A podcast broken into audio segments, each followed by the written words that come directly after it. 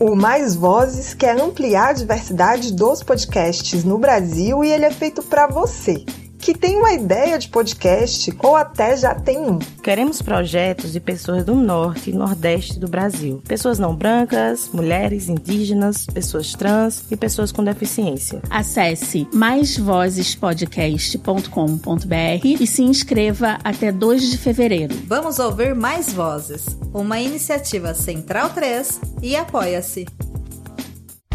O podcast que você ouve agora é uma produção da Central 3.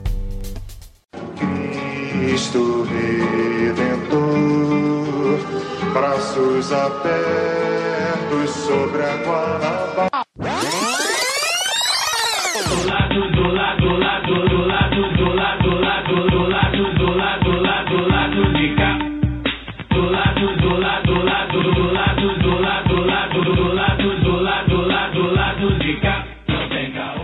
Bom momento, ouvintes da Central 3. Hoje é quarta-feira, dia 431 de janeiro de 2024. Eu sou Caio Belandi, direto do seu estúdio, com o lado B303 chegando no seu feed. O pessoal tá reclamando nas redes sociais que janeiro nunca, nunca acabava, nunca acabava, nunca acabava. É, a minha esposa, minha companheira, tá de férias, né? O pessoal da educação tava querendo que janeiro durasse para sempre, né? Mas enfim, acabou as férias da, da Flávia. Podia receber o salário de fevereiro e não acabar janeiro. Pois né? é. O time hoje tá completo novamente, né? Com a volta das férias aí do Daniel Soares, como vocês já, já ouviram aqui do meu lado, no Sal Estúdio, junto com o Fagner Torres. E claro, a Luara Ramos vinha internet. Os ouvintes mais antigos já sabem que o lado B nessa época do ano está em ritmo de folia, de carnaval. Mas para além de beber, sambar, dançar, beijar, se divertir, enfim, a gente gosta de tratar o carnaval também por todos os ângulos, né? E hoje a gente está recebendo aqui, infelizmente, online, né? É, ele viria aqui ah, para o estúdio, mas caiu uma chuva, dessas chuvas de verão do Rio de Janeiro, que impossibilita as pessoas de se locomover com segurança. Então a gente está recebendo online o Mauro Cordeiro, professor de Departamento de Sociologia do Colégio Pedro II, doutorando em Sociologia e Antropologia pelo FRJ, mestre em Ciências Sociais pela PUC-Rio, licenciado em Ciências Sociais pela Rural. Também é um dos fundadores do Pensamento Social do Samba, que promove a divulgação científica dos estudos sobre amplo universo do samba carioca. O cara é brabo, hein, Mauro? Bem-vindo, prazer Achei imenso. Pô, o cara é brabo. Prazer imenso tê-lo aqui conosco. Já, a gente já está aqui há um, algum, algum tempo, assim, alguns anos. Eu já estou sondando a possibilidade de, de você estar tá aqui participando. Enfim, conseguimos. Bem-vindo. Olá a todos, todos os ouvintes, né, todas as pessoas que nos ouvem. É um prazer estar aqui, fico muito feliz pelo convite. Acompanho o trabalho de vocês há muito tempo, fiquei muito honrado com o convite. Espero que seja uma, uma conversa bacana, proveitosa, mantendo o alto nível dos debates do programa. É, e queria só começar dizendo que a classe da educação está revoltada com o final do mês de janeiro, né? Amanhã já é dia. pois é, pois é. Todas as férias têm seu fim. Fagner, essa investigação aí da espionagem da ABIN, né, no regime Bolsonaro, começou a ganhar corpo. Nessa semana teve a operação realizada aí, segunda-feira, lá em Angra dos Reis, na casa onde a família estava hospedada. Enfim, não sei se é casa deles, se é, é a casa deles. sei lá. Quer dizer, é. a gente não sabe, né? É. E teve até depoimento do Carluxo, né? Que tá aí na mira da, da Polícia Federal no âmbito dessa operação, né? Seria aí um dos, dos mentores dessa espionagem, perseguição aí a adversários políticos. O que, é que você acha? Acho que esse é um, bom caminho para a gente começar a julgar e condenar essa gente? Boa noite. Boa noite, é, bom, bom dia, boa tarde para quem estiver ouvindo, dependendo do, do período do dia. Parece que as autoridades ouviram o lado B de semana passada, né? Que a gente falou tanto aqui dos atos golpistas, do um ano dos atos golpistas aí de 8 de janeiro, e a gente cobrou tanto é, a expectativa de punição para os responsáveis pelos pelo período lamentável de dor e morte que a gente viveu nos últimos anos. E aí as coisas aparentemente começaram a acontecer, começaram a andar de uma semana para cá. Bom, a gente eu fico até, sabe, espantado com algumas figuras da, da, mídia tradicional, né, da dita mídia oligárquica do Brasil, né? Diante do que aconteceu anteontem a operação cabeça de todos nós, sei lá, cabeça de nós todos, sei lá. E nos nossos, nossos corações o nome Cabeça de Nós É, Todos se a, é gente, verdade. se a gente combinar que é esse o nome, a gente mantém o nome. Mas eu jurava que era, era verdade, Não, tá aí, não é, cara. não É. minha primeira semana de volta de férias também, então eu, eu não tô tão antenado quanto deveria. Então, quando eu vi essa informação, eu jurava que era real e eu não me preocupei em correr atrás, porque eu tava. Eu tô Porque voltando. interessa também, É, e tô, voltando um a, pouquinho. é, e tô voltando a trabalhar, tô com. Tô Vamos com- ficar com essa narrativa. meus dias estão puxados. Mas enfim, a operação, seja lá qual for o nome, é, desde que saiu essa informação, né, da, da chamada ABIN paralela, primeiro lugar que não existe ABIN paralela, né, é a ABIN. É, o Bolsonaro... Era, era o diretor-geral É, chefiando o a operação, Bolsonaro- né? Então, A família Bolsonaro, ela, ela se locupletou é, do Estado como nunca. Né? A, gente, a gente pode afirmar aqui com toda certeza, sem medo de estar falando qualquer inverdade, que a família Bolsonaro sempre se locupletou do erário, né, do, do- espaço público, do, do- poder público, desde sempre. Pelo menos desde que todos nós aqui temos vida, né? Porque Jair Bolsonaro é vereador, foi vereador há 40 anos e, e de 40 anos pra cá, ou seja, o que, o que eu e Daniel praticamente temos de vida, ele tá aí ganhando muito dinheiro, dinheiro público, pra não fazer absolutamente nada e não satisfeito é, em estar aí nesse período todo ganhando dinheiro público sem fazer nada, ele colocou todos os filhos possíveis, né? Ainda falta uma que faltam dois, na verdade, né, que ele não conseguiu ainda fazer com que se elejam. Uma porque não tem idade, o outro porque não- ainda não se candidatou. Mas se caso resolva se candidatar, é muito provável que também se eleja e também se locuplete do, do dinheiro, do nosso dinheiro, né, do dinheiro do contribuinte brasileiro, para não fazer rigorosamente nada ou quando tentar, quando pensar em fazer, agir apenas em, em benefício próprio. É o que essa família vem fazendo há 40 anos na política brasileira e isso acabou sendo né, exacerbado, aumentado a níveis que a gente ainda desconhece a partir do momento que essas figuras chegaram ao centro do poder na presidência da República né, em Brasília, o que era inimaginável.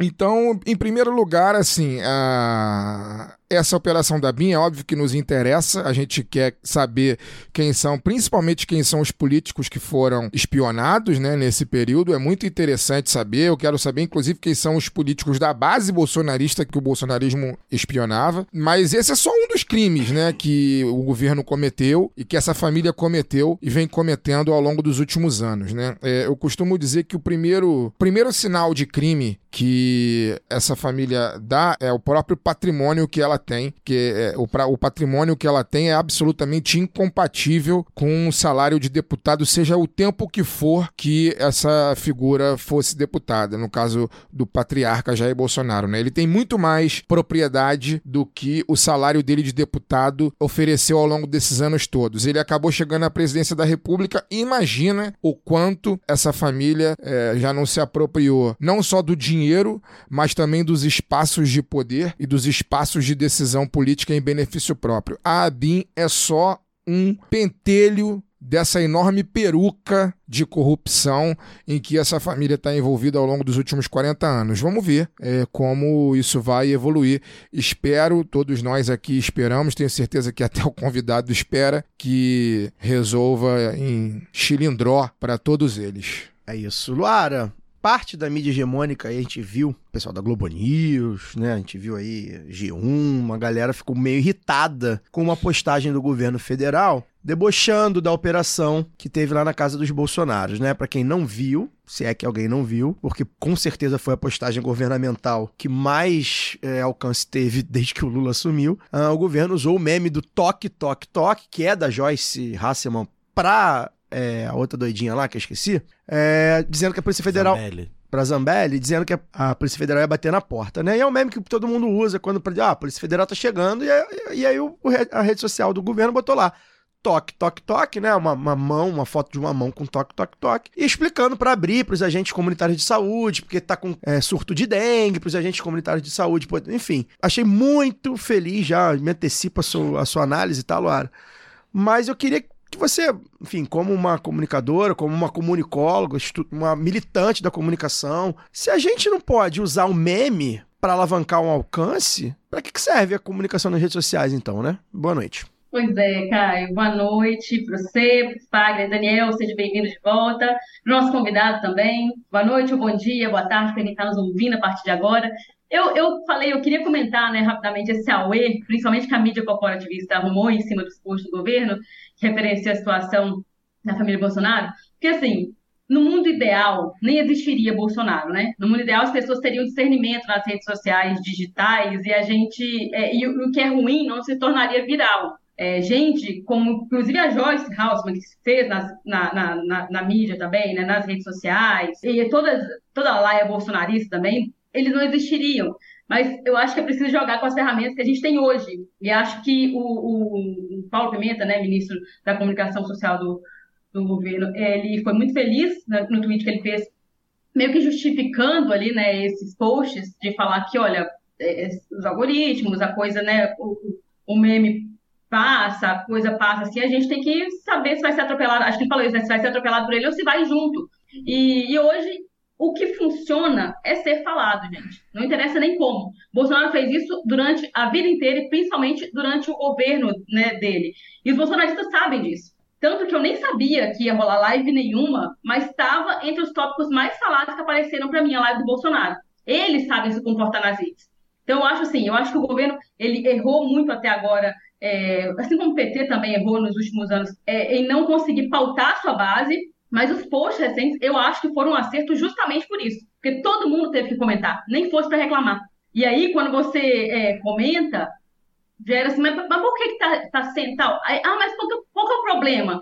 Aí a referência à família Bolsonaro que os caras estão é, é, recebendo visto da PF, e isso é negativo para eles, não interessa, assim. Aí a gente, é, é, é, assim que a coisa funciona, né, e tal, e aí eu acho que é, é muito engraçado, porque vem uns tonhão, acho que o tema é esse mesmo, parece que entrar na internet ontem, e fica dizendo, ah, mas a gente não tem que se comparar a eles, porque o Bolsonaro usou as redes do governo e de ministérios até para se autopromover, né? Aí eles falam, ah, mas não tem que se comparar. Ah, porque agora eles vão dizer que é perseguição, é tudo que os bolsonaristas queriam. Meu querido, quem acha que o Bolsonaro, que ainda está solto depois de tanto crime que cometeu, inclusive de incitação ao golpe de Estado, quem acha que esse homem está sendo perseguido já achava em outubro do ano passado. Entendeu? É, é, parar de gastar vela com defunto ruim, sabe, Caio? É, é, vamos preocupar com o que é importante, né? O que é, que é importante? É que esse governo governe. E aí eu acho que tem uma coisa que é simbólica também, e que é muito importante que se faça, que é mostrar o peso da caneta, cara. Quem fez o post fez porque pode, porque foi eleito, porque é quem comanda as redes, porque é está dentro de um governo que foi eleito. Então, eu acho que a, a, prioridade é essa, que esse governo governe, que use sim todo o peso da caneta que for possível, que faça o que for preciso para ser protagonista do próprio governo e quem está reclamando, mesmo que se considere de esquerda ou sendo, sei lá o que, que é, e fique lá só reclamando, que aprenda a ser pautado, nem que seja na marra e para de encher o saco. É isso. Pois é, acho que é completamente desproporcional, porque assim, se a rede social. O meme ganha vida, né? O meme é isso na rede social.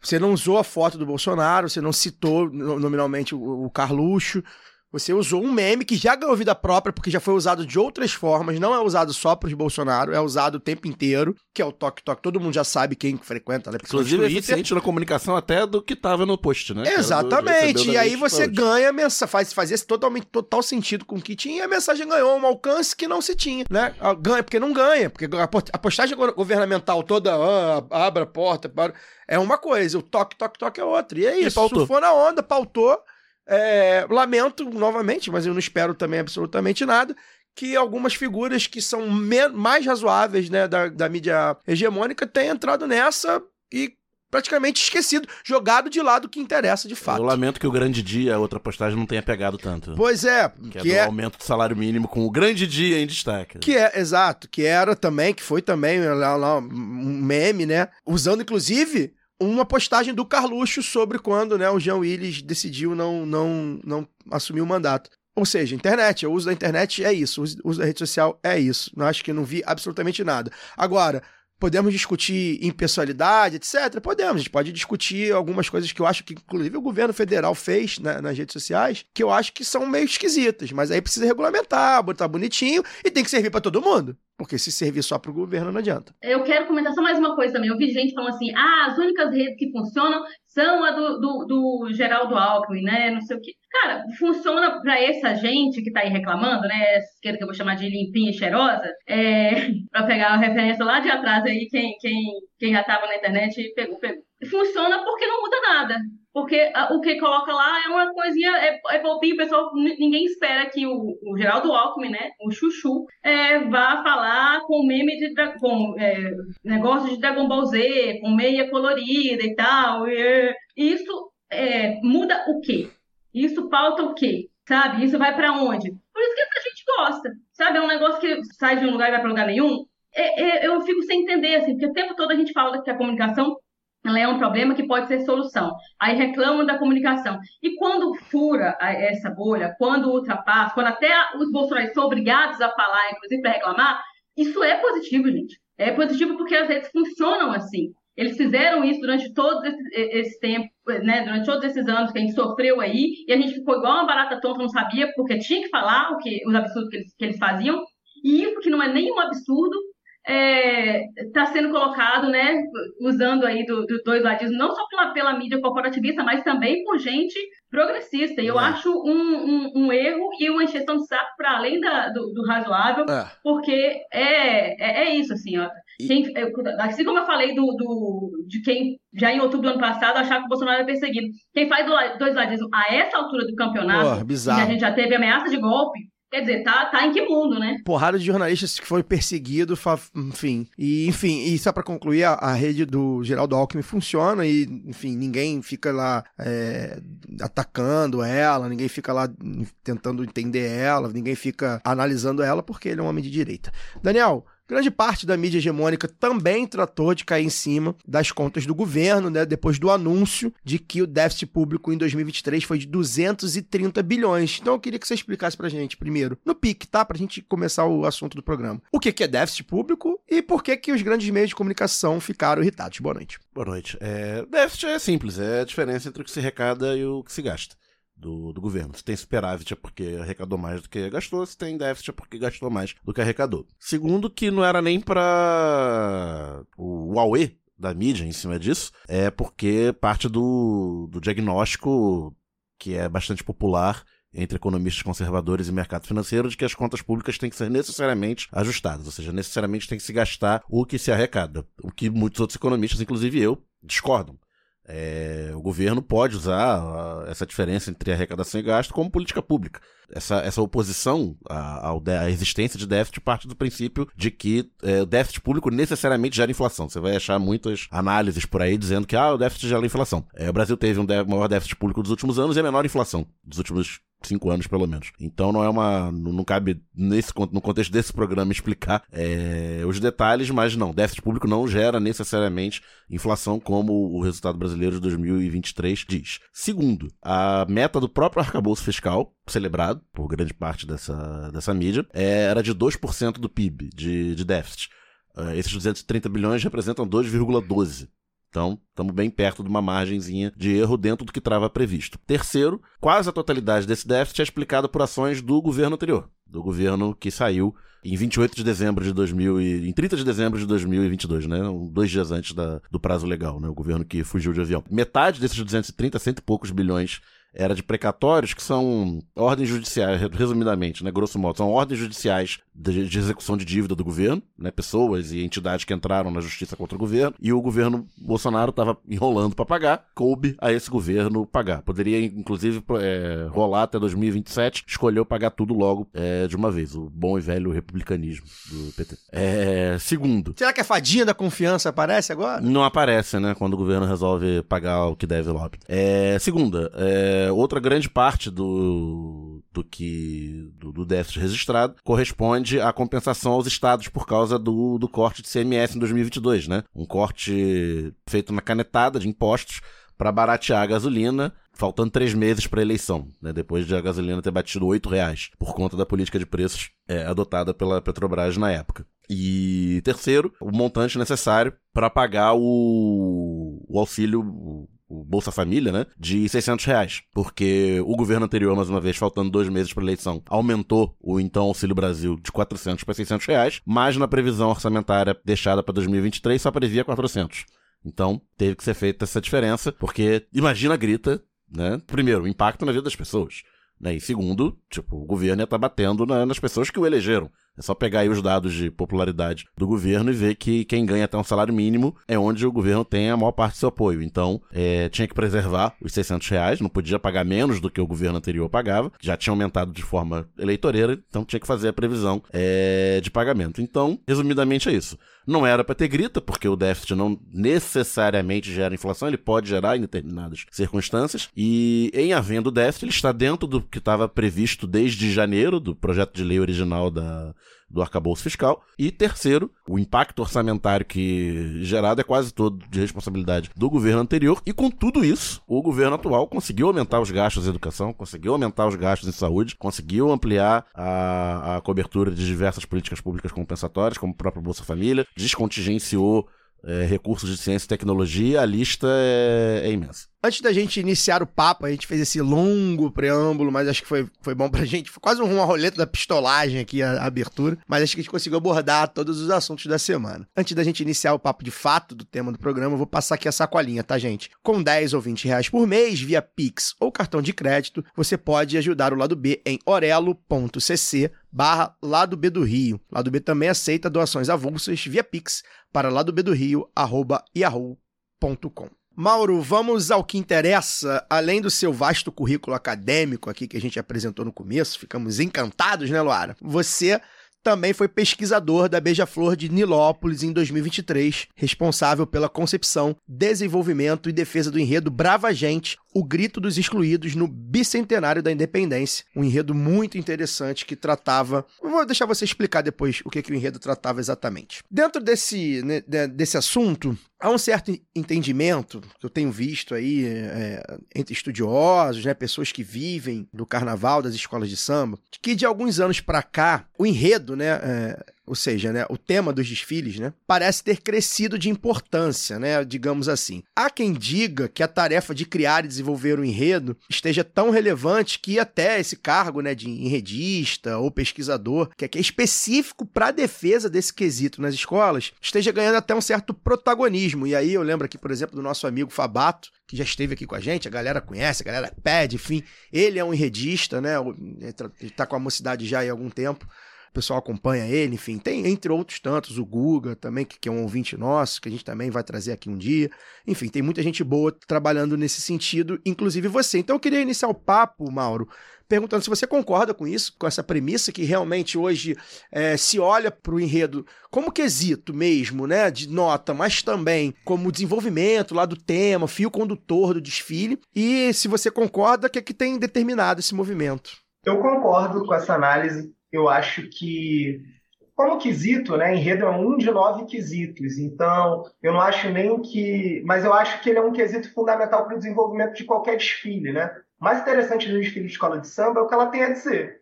Então, o enredo é o elemento fundamental para que um desfile tenha sucesso. É a partir da forma pelo qual uma escola, que é um corpo coletivo, aí você imagina, de 3 mil pessoas, vai tomar contato e se engajar numa determinada ideia que está sendo apresentada, né? que é essa proposta, o tema que vai ser enredado para o desfile, que uma escola vai ter sucesso ou não naquele carnaval. E aí, todo o ciclo de produção de uma escola de samba depende do enredo, né? É a partir da escolha do enredo que você tem o desenho das fantasias e alegorias, você começa a disputa de samba, e disputa de samba é algo que só existe no universo do carnaval, né? Você consegue imaginar uma outra, um outro gênero, uma outra cultura no mundo que promove um concurso interno, isso que é importante, né? Então, as escolas se dividem pra, entre obras né, de compositores populares. Hoje, hoje esse debate é um pouco mais complexo, né? Você tem vários é, músicos profissionais, né? Então tem uma galera é, graúda da, da, do samba, inclusive artistas para além do universo do samba que tem concorrido né, nas disputas. É, mas, sobretudo, você pensa uma escola que tem um tema e aí abre um concurso é, para uma disputa de uma música tema de um desfile. Você tem, às vezes, 20, 30 composições ali. Só uma vai vencer, né? Então, todo ano a gente produz, cada escola produz aí 20, 30. Você imagina, 12 no grupo especial. A gente está falando de 400 sambas por ano, é, dentro dessas temáticas desenvolvidas e de uma disputa interna, né? e que do sucesso ali, da forma pela escola, pela, pela qual a escola vai sair coesa dessa escolha, depende o sucesso do carnaval, né? Então a gente sempre fala, né, que independente do barracão, a escola que tem um bom samba enredo ela é sempre favorita, sobretudo porque é uma escola de samba, né? Alegoria, adereço, visual são dois quesitos, é parte disso tudo mas na realidade o que a gente se trata de uma manifestação que ocorre sobre, sobretudo no chão da avenida, né, que tem múltiplas expressões artísticas, enfim. Então, eu acho que o enredo ele é fundamental e hoje eu acho que a gente vive um momento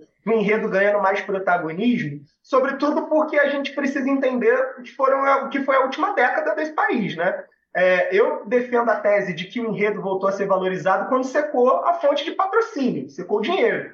Então a gente tem, aí se você pensar, a gente está em 2024, né? Pensar lá o carnaval de 2013, 2014. Carnaval de 2013, por exemplo, a Vila é campeã com uma proposta de patrocínio de uma empresa ligada ao agronegócio.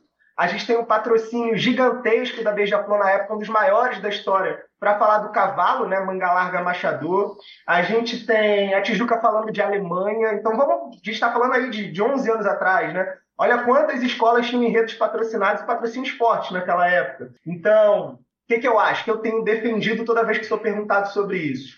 É, de lá para cá, de 2013 para cá, é, a gente teve primeiro uma crise política, que depois desembocou numa crise econômica e secou, né? A fonte de patrocínio secou. A realidade é essa. E aí, o que as escolas perceberam é que se não tem dinheiro, se não tem proposta de enredo patrocinado, o enredo precisa oferecer para aquela comunidade algo que garanta o interesse e o engajamento dos membros, né, dos componentes. Então elas voltaram a olhar para si, para sua história, para sua identidade. Não é à toa que nos últimos anos você tem um crescimento vertiginoso novamente, né, porque sempre fizeram parte da história da festa, de enredos afrocentrados. Eu acho que isso não é gratuito, está muito ligado a esse momento que, se não tem grana, a gente precisa de enredos que vão fazer com que as escolas pisem na avenida orgulhosas, né? E eu acho que isso ofereceu, ajudou a oferecer novamente uma certa relevância no debate público para as escolas de samba. Eu acho que as escolas de samba, o desfile das escolas de samba na última década, um espaço muito importante para a gente pensar as questões centrais da sociedade brasileira. Então, se você pensar o carnaval de 2018, a gente tem uma antecipação em enredos fundamental do que seria a disputa eleitoral no final do ano, né?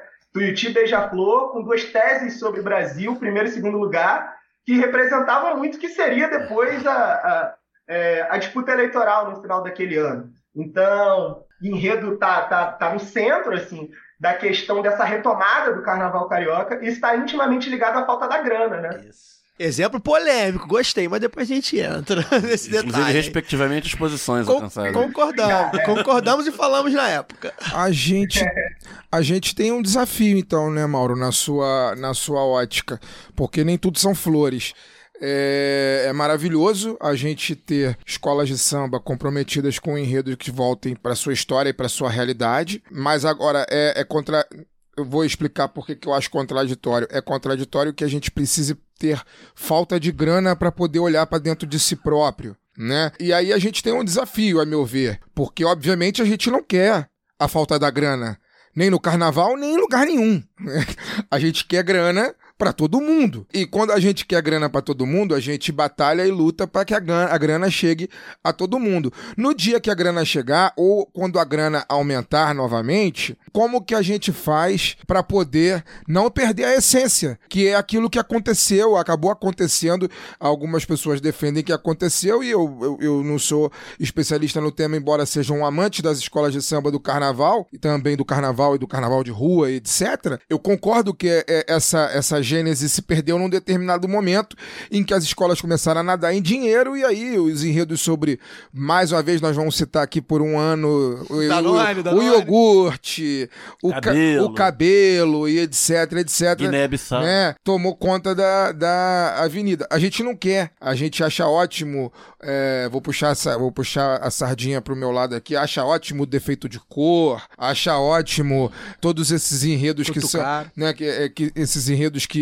que, mexem com a sociedade, que fazem a gente pensar, faz a, inclusive as pessoas que não gostam de carnaval ou que não conhecem carnaval, mas que muitas vezes através do contato com essas histórias despertam para aquilo que está sendo apresentado na avenida e que né, vê, vê que é mais do que um mero desfile. É uma, muitas vezes é uma aula de história a céu aberto, né? É uma ópera a céu aberto, né? Então, é, o desafio é grande, né? Diante dessa falta de grana que a gente não quer que dure para sempre, né? A gente quer que a gente quer a bonança para as escolas e para a sociedade de uma maneira geral. Wagner, quem me, me conhece, assim, já, já me ouviu falar sobre o assunto, sabe que eu tô longe de ser um otimista, assim, em relação a isso. Mas hoje eu vou me permitir ser um tanto otimista, vou explicar por quê. Eu acho que nessa, nessa visão que eu estou construindo aqui, a falta de grana fez com que as escolas de samba voltassem o seu olhar para a retomada de enredos que tivessem o que dizer, né? que oferecessem para suas comunidades identidade, né? engajamento, produzir sentido, enfim.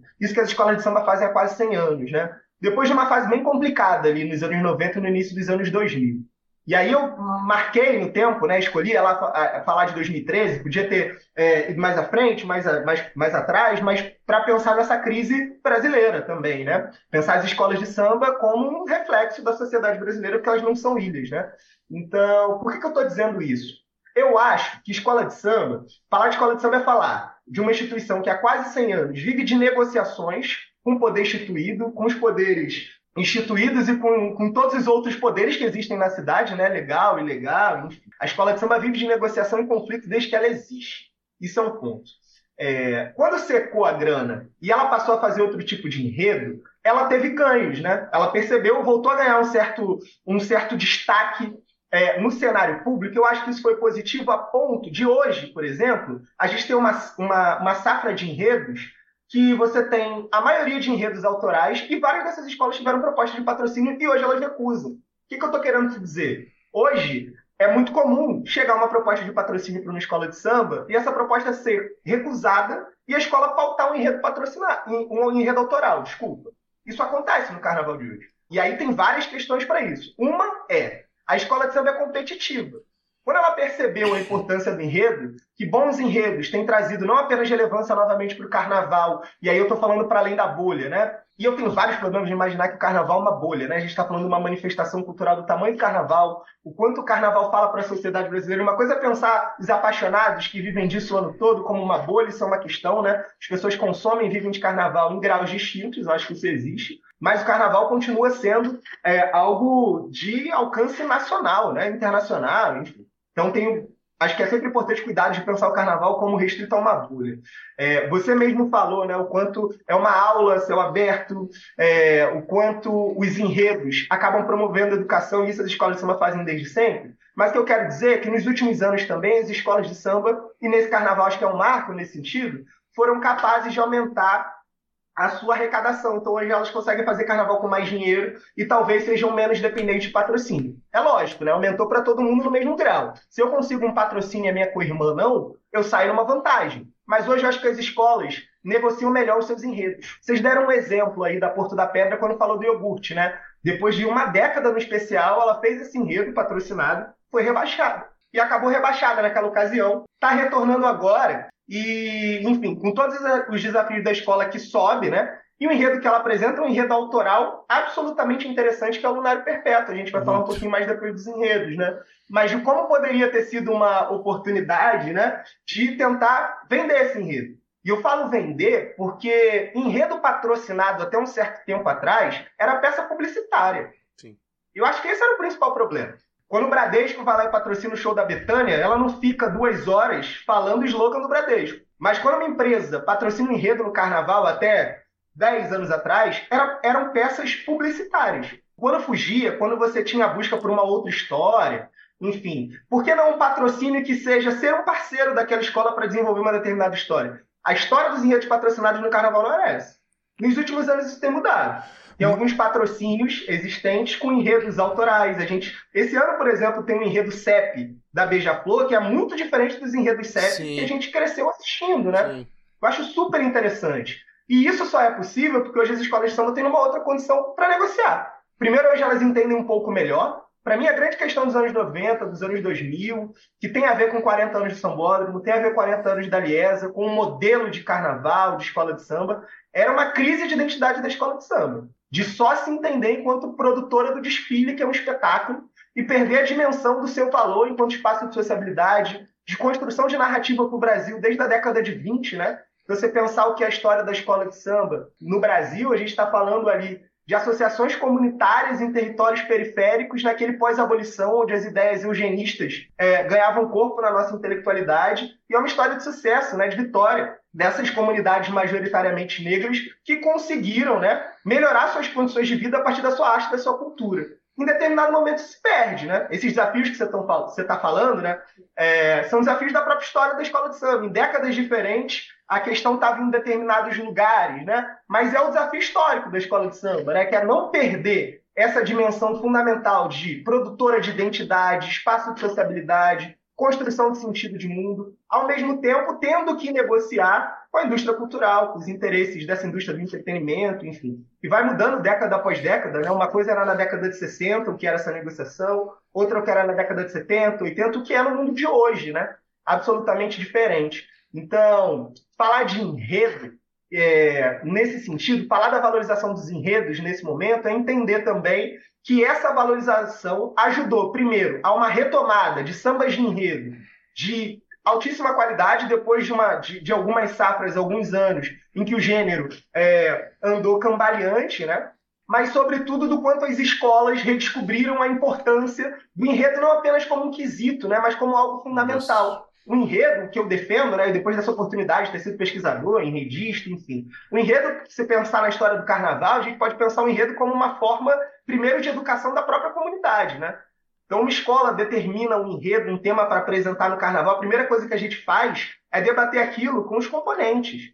E um trabalho de escuta, de explicação, de debate, de aprofundamento, de educação, né? A escola, o nome não é à toa. Eu acho que retomar a importância, a centralidade dos temas é, e da qualidade dos temas apresentados foi fundamental para as escolas de samba se reaproximarem delas mesmas, da sua história, da sua tradição. E aí, só fazendo um, um outro adendo ao que você falou, que você estava falando também sobre uh, os enredos patrocinados, que durante algum tempo eles foram peças publicitárias, né? Mas, a, mas ao mesmo tempo aí que mora a delícia das contradições, né? Ao mesmo tempo a gente tem exemplos aí, o que me vem mais à cabeça, assim, é, mais próximo, assim, é da Unidos de Vila Isabel, que você citou agora, em 2013, que era um enredo patrocinado pelo agronegócio, mas que quando vai para a avenida e quando o samba é escolhido, o samba do Martinho, do Arlindo Cruz, é a história do homem do campo, né? É a história do. do, do né? eu, eu, toda vez que eu ouço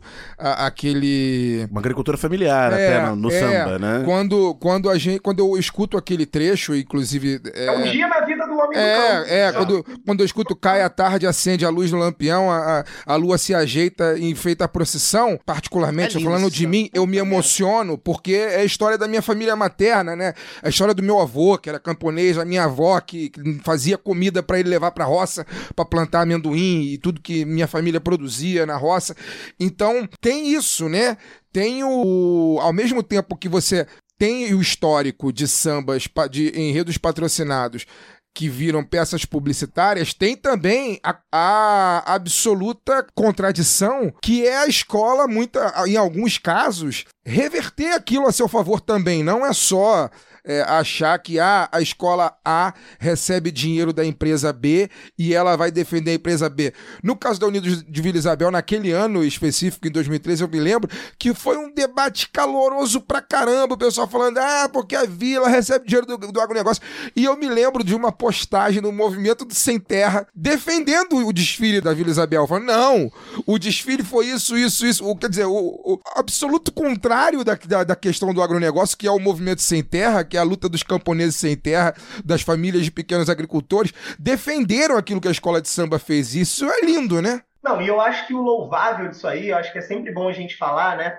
É, pensando na escola de samba nos seus fundamentos, é a capacidade de subversão dos compositores, né? Então, Sim. você tinha uma ideia do que deveria ser o enredo, você tinha uma sinopse. É, nesse caso, é um caso muito emblemático, né? os compositores caminharam por uma outra linha, construíram uma outra narrativa, que foi acatada no desfile também, né? Porque poderia não ter sido. A gente está falando de artistas diferentes, uma coisa são os compositores, outra coisa é a carnavalesca, tinha pesquisador na vida da Dona enfim. Poderia não ter sido. Mas nesse caso foi, eu acho que, que foi um grande sucesso para a escola. E eu acho que é bacana a gente pensar nisso, né? O quanto a escola de samba é mágica, sobretudo porque ela, ela, ela lida, né? Todo o processo da escola de samba, todo o ciclo do carnaval, é o tempo todo construído de maneira coletiva por vários saberes distintos. Então, uma coisa é o enredo na cabeça do carnavalesco, e às vezes, ali com pesquisador, tem carnavalescos que não trabalham com pesquisadores, enredistas, enfim. E aí vira uma outra coisa quando se apresenta isso para a direção do carnaval, e às vezes a escola se apropria dessa ideia de uma outra forma, se leva para os compositores. Os compositores fazem as pesquisas para a composição dos seus sambas, né? E às vezes trazem coisas para o enredo que não estavam na sua pesquisa Sim. original. Isso é super válido, super bacana. É pensar o quanto a escola vai agregando, né? vai transformando, vai se apropriando daquela ideia original para construir um desfile. Acho que isso é fundamental, né? A escola de samba é coletiva justamente por isso. A cada passo desse processo de construção do carnaval, você tem uma coletivização maior, né? Você tem mais segmentos da escola se apropriando do que era uma ideia original e transformando aquilo num produto é, da comunidade. Esse caso da Vila Isabel é emblemático nesse sentido. Tem outro ponto, só para a gente não perder essa dimensão sobre o debate de enredo, em contraponto, sobretudo, a questão dos enredos patrocinados, que eu acho que é uma coisa que, não, que a gente não pode deixar de falar, que é muito curioso, né?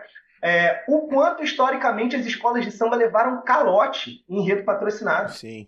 A gente pode falar vários enredos é, que eram que, que você tem um o enredo é definido por conta de uma promessa de patrocínio no final o dinheiro não chega, o enredo vai para a avenida, porque depois de determinado tempo, né? Você compra tudo, só não compra tempo, né? É, a Carnaval própria... tem dia, hora para acontecer, o enredo definido, disputa de samba, o dinheiro não chegou, faz o quê? A própria Vila tem essa história antes da, do título da Vila anterior, de 2013, 2006, o Lousada conta que o dinheiro da PDVSA, né, que é a petrolífera da, da Venezuela que patrocinou o, o, carnaval, que a, ela foi campeã, só chegou, só chegou no, no, ano seguinte. Tipo assim, chegou, mas já chegou o carnaval já tinha rolado e tal, enfim. Antes de passar para Luara, para ela fazer a pergunta dela, é, fazer aqui uma tradução, né? A gente sabe que tem muita gente que não acompanha de perto, não tá, tem alguns termos que, né, que a gente fala e às vezes passa batido.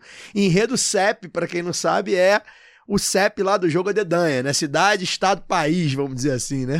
Ou seja, o enredo de algum local, né? Quando fala de algum local, eu lembro da Caprichosa falando de Porto Alegre, adorava aquele Isabel samba. falou de Rio Grande do Sul. É, é a própria Caprichosa falando já de Goiás. Falou, falou de, de Amapá, né? Já falou de Sim, Macapá. Já falou campeão com Macapá e com Guiné-Bissau. É, enfim, isso é Vai levar a Maceió esse ano. É, mas de uma forma diferente. Vai, Lu. É, e é engraçado porque tem isso, né? A já falou campeão algumas vezes com o enredo CEP, a Mangueira com força na, nas biografias, né? Mas, Mauro, eu vou trazer uma questão aqui que eu acho que talvez para quem já acompanha o lado B, já acompanha o carnaval, essa pretensa bolha de carnaval que alguns né, que a gente falou aqui, é, talvez seja ingênuo, mas é, para mim, que nunca pisei numa quadra de escola de samba, mas sou apaixonada por desfile desde criança, assim, é, você acabou já falando um pouco disso, mas eu queria que você é, desenvolvesse mais como é que é, é essa coisa, a, a, diferença ali dos papéis, das funções, da importância que foi ganhando de um enredista, do pesquisador ali, para o carnavalesco? Porque para a gente de fora, é, sempre ficou muito centrado na figura do carnavalesco, né?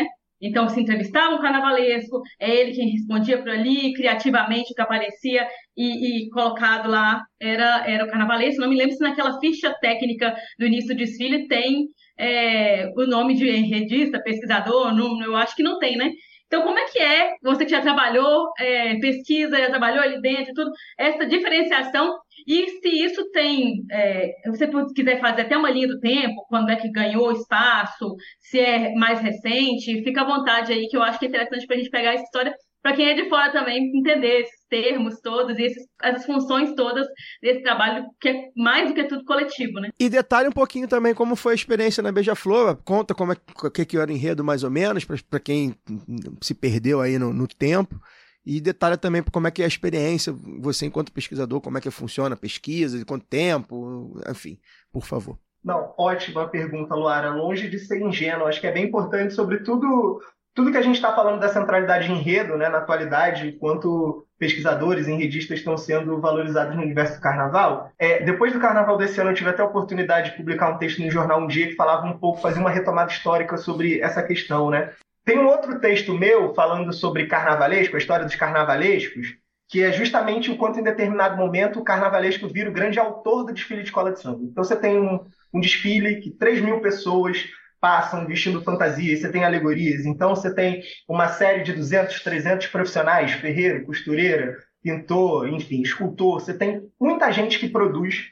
E todo, toda essa produção é pensada como autoria única e exclusiva de um carnavalesco, né? Então é muito comum, por exemplo, na mídia hegemônica, quando acaba um desfile, se o desfile é bom, o cara chegar para o carnavalesco e falar parabéns, a escola estava a escola tava maravilhosa, a bateria isso, a bateria aquilo. E é transmitido o desfile da escola de samba como se o carnavalesco fosse o cara que fizesse manualmente cada escultura, pintasse tudo, como se ele produzisse tudo, como se ele pesquisasse, como se ele, enfim, controlasse todas as etapas de produção do carnaval. Alguns carnavalescos, de fato, controlam quase todas as etapas da produção do seu carnaval. Outros não. E isso é assim desde que o carnaval existe. Desde a década de 60, você tem pessoas produzindo pesquisa para enredo, né? Você tem é, carnavalescos que, por exemplo, nunca desenharam. O que, que, seria a função de um carnavalesco se a gente pensar um tipo ideal, né? Carnavalesco é um diretor de arte.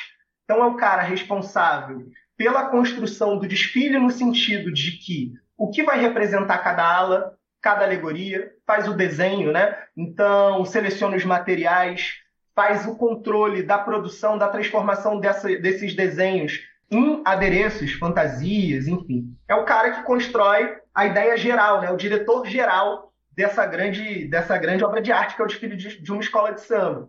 E isso, enfim, isso Você é um é responsável por materializar, né? É, ele é, o, é por idealizar, né? Por idealizar. Por Então, ele materiali- desenha, e materializar pensa. também. Essa, de pensar, quando você fala A questão da, da materialidade é é mais complexa, porque, por exemplo, Ah. então vamos lá, o carnavalesco desenha os carros alegóricos. E aí você tem uma equipe de ferreiro, de marceneiro, de aderecista, de escultor, de pintor, muita gente que vai realizar aquele desenho, né, aquilo que foi desenhado, projetado. É, alguns carnavalescos têm em suas equipes figurinistas, então pessoas que vão desenhar as fantasias para eles. Alguns carnavalescos têm pesquisadores, isso existe no carnaval desde pelo menos a década de 60. O que acontece com os enredistas? Durante muito tempo, né, esses, esses enredos, né, esses pesquisadores, eles não tinham. Não é que eles não tinham protagonismo, eles não apareciam no centro da cena. Né? Então, muitos carnavalescos tiveram pesquisadores a vida toda e nunca nomearam esses pesquisadores. Muitas das vezes também por uma coisa moderna, burguesa, né, que pensa a arte como produto único e exclusivo de uma mente genial, né, o artista. Só o carnavalesco é entendido como artista e como grande autor responsável por tudo aquilo. Mas, na realidade, pesquisa existe no carnaval desde sempre. A gente pode citar vários enredos carnavalescos que sempre tiveram pesquisadores ao seu lado. Enfim. A própria Rosa, a gente está falando da Vila em 2013, né? a gente fala sempre da Rosa. Tinha lá o Varela, um pesquisador, um historiador fundamental, ficou quase uma década na Vila Isabel, que é autor desse enredo também, né? A gente não conhece. Então a gente Sim. tem vários enredos. A Mangueira campeã em 2002 com o enredo do, do, do Marcos Rosa, enfim. As escolas têm departamento para isso, cultural, que faz, que ajuda na pesquisa, né? Algumas escolas têm um departamento cultural que auxiliam na pesquisa, outras o cultural tem outra função. No Salgueiro, por exemplo, o departamento cultural fez a defesa de enredo, dos enredos do Renato Lage, quase todo o período que ele teve no Salgueiro, nessa, nessa sua segunda, terceira passagem, na verdade, né? É, na Portela, o departamento cultural foi bem atuante, alguns desenvolvimento de alguns enredos também. Então você tem modelos diferentes. De forma geral, o carnavalesco é esse cara, é o diretor-geral, responsável pelo desenho, por pensar o desfile da escola de samba, muito ligado à escolha da temática também, né? Ao enredo. E aí, como é que funciona a função do, do pesquisador e do enredista? Em alguns casos, ele é contratado indiretamente pelo carnavalesco, por isso que muitas vezes a gente não conhecia, né? Ele não estava ligado à escola, fazia por fora. Então era mais fácil também esse profissional não ser conhecido. E mais recentemente as escolas têm contratado seus pesquisadores. Então, quase como um mercado paralelo, assim, vou contratar um carnavalesco, vou contratar um pesquisador e vou montar uma equipe. Isso tem ganhado força no carnaval, né? Como, como modelo. É, falando um pouco da experiência, né? Falando mais da coisa na prática, em 2023 na Beija-Flor, eu tinha sido primeiro, enquanto ainda estava rolando o carnaval de 2022, se a gente lembrar o desfile de 2022, ele acontece não no carnaval, mas no feriado de São Jorge. Isso. Então, a Final Beija-Flor estava apresentando para aquele ano um enredo sobre a intelectualidade negra. Fui convidado para desfilar, enfim. E aí chega, olha como entra de novo a questão do enredo patrocinado, né? Chega uma, uma proposta de patrocínio da Beija-Flor para fazer um enredo sobre mulheres no samba, história das mulheres no samba. E aí vão pesquisar, vão procurar pessoas que pudessem desenvolver. A escola estava acabando o carnaval de 2022. Ninguém da, da equipe de criação poderia parar para fazer essa pesquisa. E aí eu sou indicado como um pesquisador de samba, eu e minha esposa, que hoje é pesquisadora da Mangueira, Stephanie, né? Para desenvolvermos uma ideia do que seria esse enredo patrocinado sobre a história das mulheres no samba, né? E aí a gente faz, desenvolve uma proposta de enredo que no final das contas o parceiro lá, a patrocinadora, no final das contas se retira mas a escola me convida para apresentar, gosta do trabalho, enfim, fico ali meio que no radar da Beija-Flor. Depois do carnaval de 2022, a Beija-Flor, com dois carnavalescos, né? O André Rodrigues, que antes era diretor artístico, vira carnavalesco para assinar junto com o Lousada. E aí eu sou convidado, como vários outros pesquisadores foram, né? A Beija-Flor viu proposta de enredo de muita gente. Então fui convidado para apresentar uma proposta de enredo, estava desenvolvendo uma proposta de enredo, até que o André me chama para desenvolver com ele essa ideia sobre o bicentenário da independência, né? Porque como a gente no carnaval de 22 desfilou com os enredos que seriam para o carnaval de 21, em 2022, que era o ano que marcava, por exemplo, o centenário da Semana de Arte Moderna, bicentenário da Independência, temas que fatalmente apareceriam no carnaval para serem debatidos, acabaram ficando é, de fora, né? E aí o André traz essa provocação, a gente desenvolve esse enredo, Brava Gente, o Gritos Excluídos no Bicentenário da Independência, cujo marco inicial era, sobretudo, o 2 de julho de 1823, né, que é contar a história da independência brasileira a partir das guerras da independência, que, enfim, a gente não estuda, não aprende, né? De certa forma, é, a gente tem uma história do que é a independência brasileira contada quase como um movimento pacífico, quando na realidade muito sangue brasileiro foi derramado para que, de fato, o Brasil se libertasse de Portugal. E a gente desenvolve esse enredo é, pensando esse bicentenário da independência com a tese de que o Brasil foi um país construído a partir da lógica da exclusão do seu povo, né? que sempre em luta, em batalha por melhores condições de vida, mas que a exclusão foi um processo no projeto nacional, projeto nacional brasileiro lá desde a independência era um projeto de exclusão. E aí, brincando tanto com os signos da pátria, né? então pensando o, o, o, quadro do 7 de setembro, o próprio 7 de setembro como um mito de fundação, as imagens, o Brasil República, enfim. Uma série de elementos que ao longo dos cinco setores do desfile a gente foi discutindo o quanto o Brasil foi uma nação construída a partir da lógica da exclusão do povo, e esse povo brasileiro sempre teve em, em luta né? por melhores condições de vida. Então, louvando vários movimentos que foram fundamentais naquele contexto ali da formação do Estado brasileiro, se é o primeiro setor do desfile, depois a gente fala do Brasil República, até a reconquista da democracia na década de 80 e no final um grande cortejo pensando as manifestações da cultura popular como formas de esperançar né, é, o Brasil que a gente ainda quer construir a partir de, de, enfim, do respeito a essa diversidade, essa pluralidade. Desfile, o enredo era mais ou menos isso. E a oportunidade de desenvolver um enredo numa escola como uma, beija, como a Beija-Flor de Nilópolis foi algo simplesmente é, inesquecível. Assim, uma grande oportunidade, primeiro porque eu acho que é, é sempre importante, né, não era segredo para ninguém, mas para os ouvintes do lado B do Rio, eu não sou um de Nilópolis, né? Eu não era da comunidade da Beija-Flor. Eu sou é, nasci no Andaraí, sou salgueirense, numa família de salgueirenses, cresci no Salgueiro, Salgueiro é minha escola, meu torrão, né, onde eu cresci. Então, sempre imaginei que se houvesse a oportunidade de desenvolver enredo no carnaval, seria no Salgueiro. Acabou não sendo, né? Antes desse carnaval de 2023, teve a proposta da viradura, acabou não acontecendo. No início, comecei a ajudar a Mangueira e no final acabei fechando com a Beija-Flor de Lopes. É, e foi muito bem recebido pela escola. Então, a oportunidade de construir pesquisa para fundamentar um enredo, para ser apresentado por uma escola como a Beija-Flor, foi algo extremamente inesquecível, assim, porque a gente tem uma formação, né? Então a gente vai para a faculdade, faz graduação, mestrado, doutorado, e às vezes eu fico com a sensação de que a gente está falando para pouca gente, né? Sim. E aí você tem a oportunidade de desenvolver um trabalho para ser apresentado num desfile de escola de samba é algo Sim. que quem vive da vida, da vida intelectual, né, é, tem poucas oportunidades parecidas. E foi incrível nesse sentido, a oportunidade de desenvolver esse enredo, sobretudo é, em diálogo com os movimentos sociais. Então, a Beija-Flor construiu esse enredo em diálogo com os movimentos sociais, com intelectuais fundamentais. Então, Sueli Carneiro, Jurema Werneck, Daniel Munduruku, Edson Caiapó.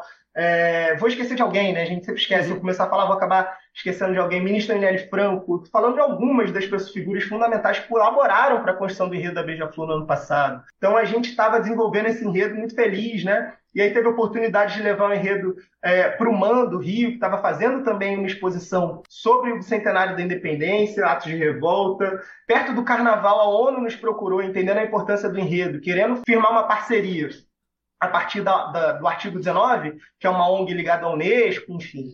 Então, cara, foi um enredo desenvolvido ao longo de oito meses, e o meu papel como pesquisador foi oferecer a fundamentação teórica para que os artistas e os carnavalescos pudessem construir imagens, né? pudessem construir as imagens desse desfile. Então eu ia avançando na pesquisa, muita revisão bibliográfica sobre tudo que era um enredo histórico, né?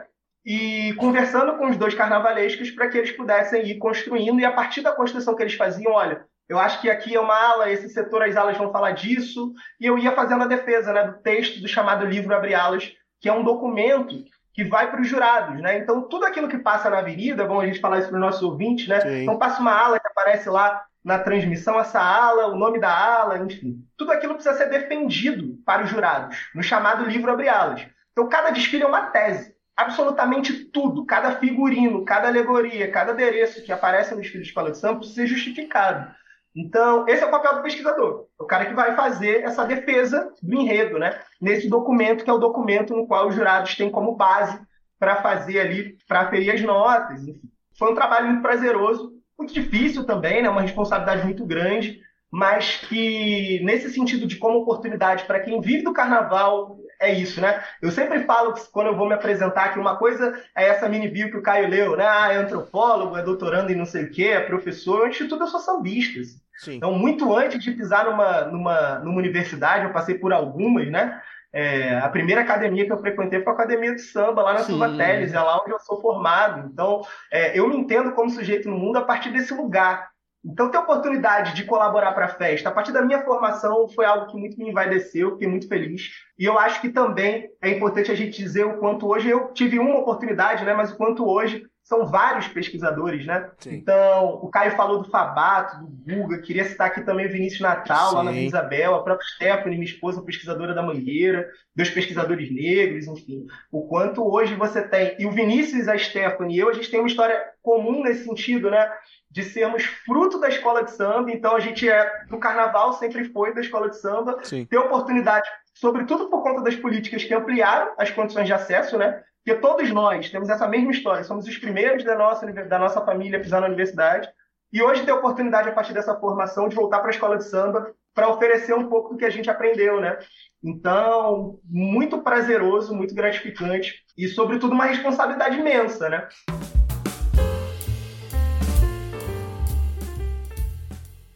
Peço licença para dar uma pausa no programa e apresentar os nossos parceiros. O sorteio para apoiadores e apoiadoras do lado B é um oferecimento da Camisa Crítica. Ouvinte tem 10% de desconto no cupom Lado B no site www.camisacritica.com.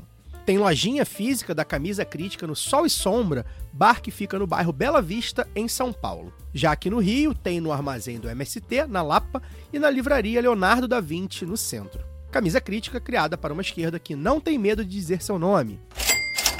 Quer aprender ou treinar o seu inglês, espanhol ou francês de maneira leve, dinâmica, com afeto e senso crítico? Conheça o WeCreate, o curso de idiomas parceiro do lado B. Acesse www.wecreateidiomas.com. Aproveite e siga nossos parceiros nas redes sociais. Obrigado pela atenção e voltamos ao programa. Eu acho também que acaba é, inspirando essa nova geração também, né? O, o Mauro. Então, assim, agora as pessoas, eh, talvez as pessoas estão ali crescendo também nas comunidades, na, né, nas escolas de samba, vem mais esse papel para poder cumprir. Fala, não, eu quero fazer o que o Mauro faz, eu quero fazer o que a Stephanie faz, fazer o que o Fabato faz. É uma, uma outra possibilidade também, né? Eu acho que isso é muito importante, Luara, por um sentido fundamental, né? Eu estava falando dessa coisa da minha história, da história do Vinícius, da Stephanie, de outros também, né? É, o próprio André, um cara é, é, um carnavalesco que cresceu em barracão, em escola de samba, apaixonado pela festa, como outros, enfim. O Gui Estevão na Mangueira, o João Vitor, enfim. É, por que, que eu acho que isso é importante? Você pega a história do carnaval, carnavalesco, que é esse lugar de poder, de autoridade, né, de construção de narrativa, de visual, você pegar a história da festa, boa parte dos carnavalescos, né, todos que vocês citarem, mais famosos, a história é de serem de fora do, do, do carnaval, artistas plásticos são convidados para a escola de samba e já chegam numa posição é, de muito prestígio, né? Para construir o discurso daquela escola de samba, para vestir aqueles corpos, para dizer o que a escola vai fazer na avenida. E quando você tem hoje a oportunidade de, por, pela ampliação do acesso ao ensino superior, né, você vê sambistas frequentando a universidade, tendo depois a oportunidade de ocupar espaços nas suas escolas de samba, eu acho que a gente está vivendo uma, uma, uma, pequena revolução silenciosa, que eu acho que é importante. Assim. É, e eu acho que é importante a gente pontuar isso. Hoje você tem cada vez mais sambistas, homens e mulheres, ocupando espaços no carnaval, é, porque antes a justificativa era essa: não, não dá para ocupar esse lugar porque não tem diploma.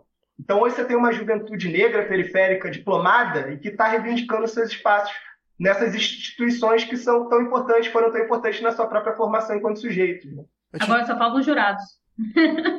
esse, é o, esse é o debate, esse é um debate histórico também, né? Porque se você parar para pensar, fazia sentido lá na década de 30, o samba queria se afirmar, as escolas de samba estavam surgindo, buscando dialogar com a cidade. Fazia sentido chamar a elite, né, uma elite letrada, intelectual, para julgar o carnaval das escolas de samba.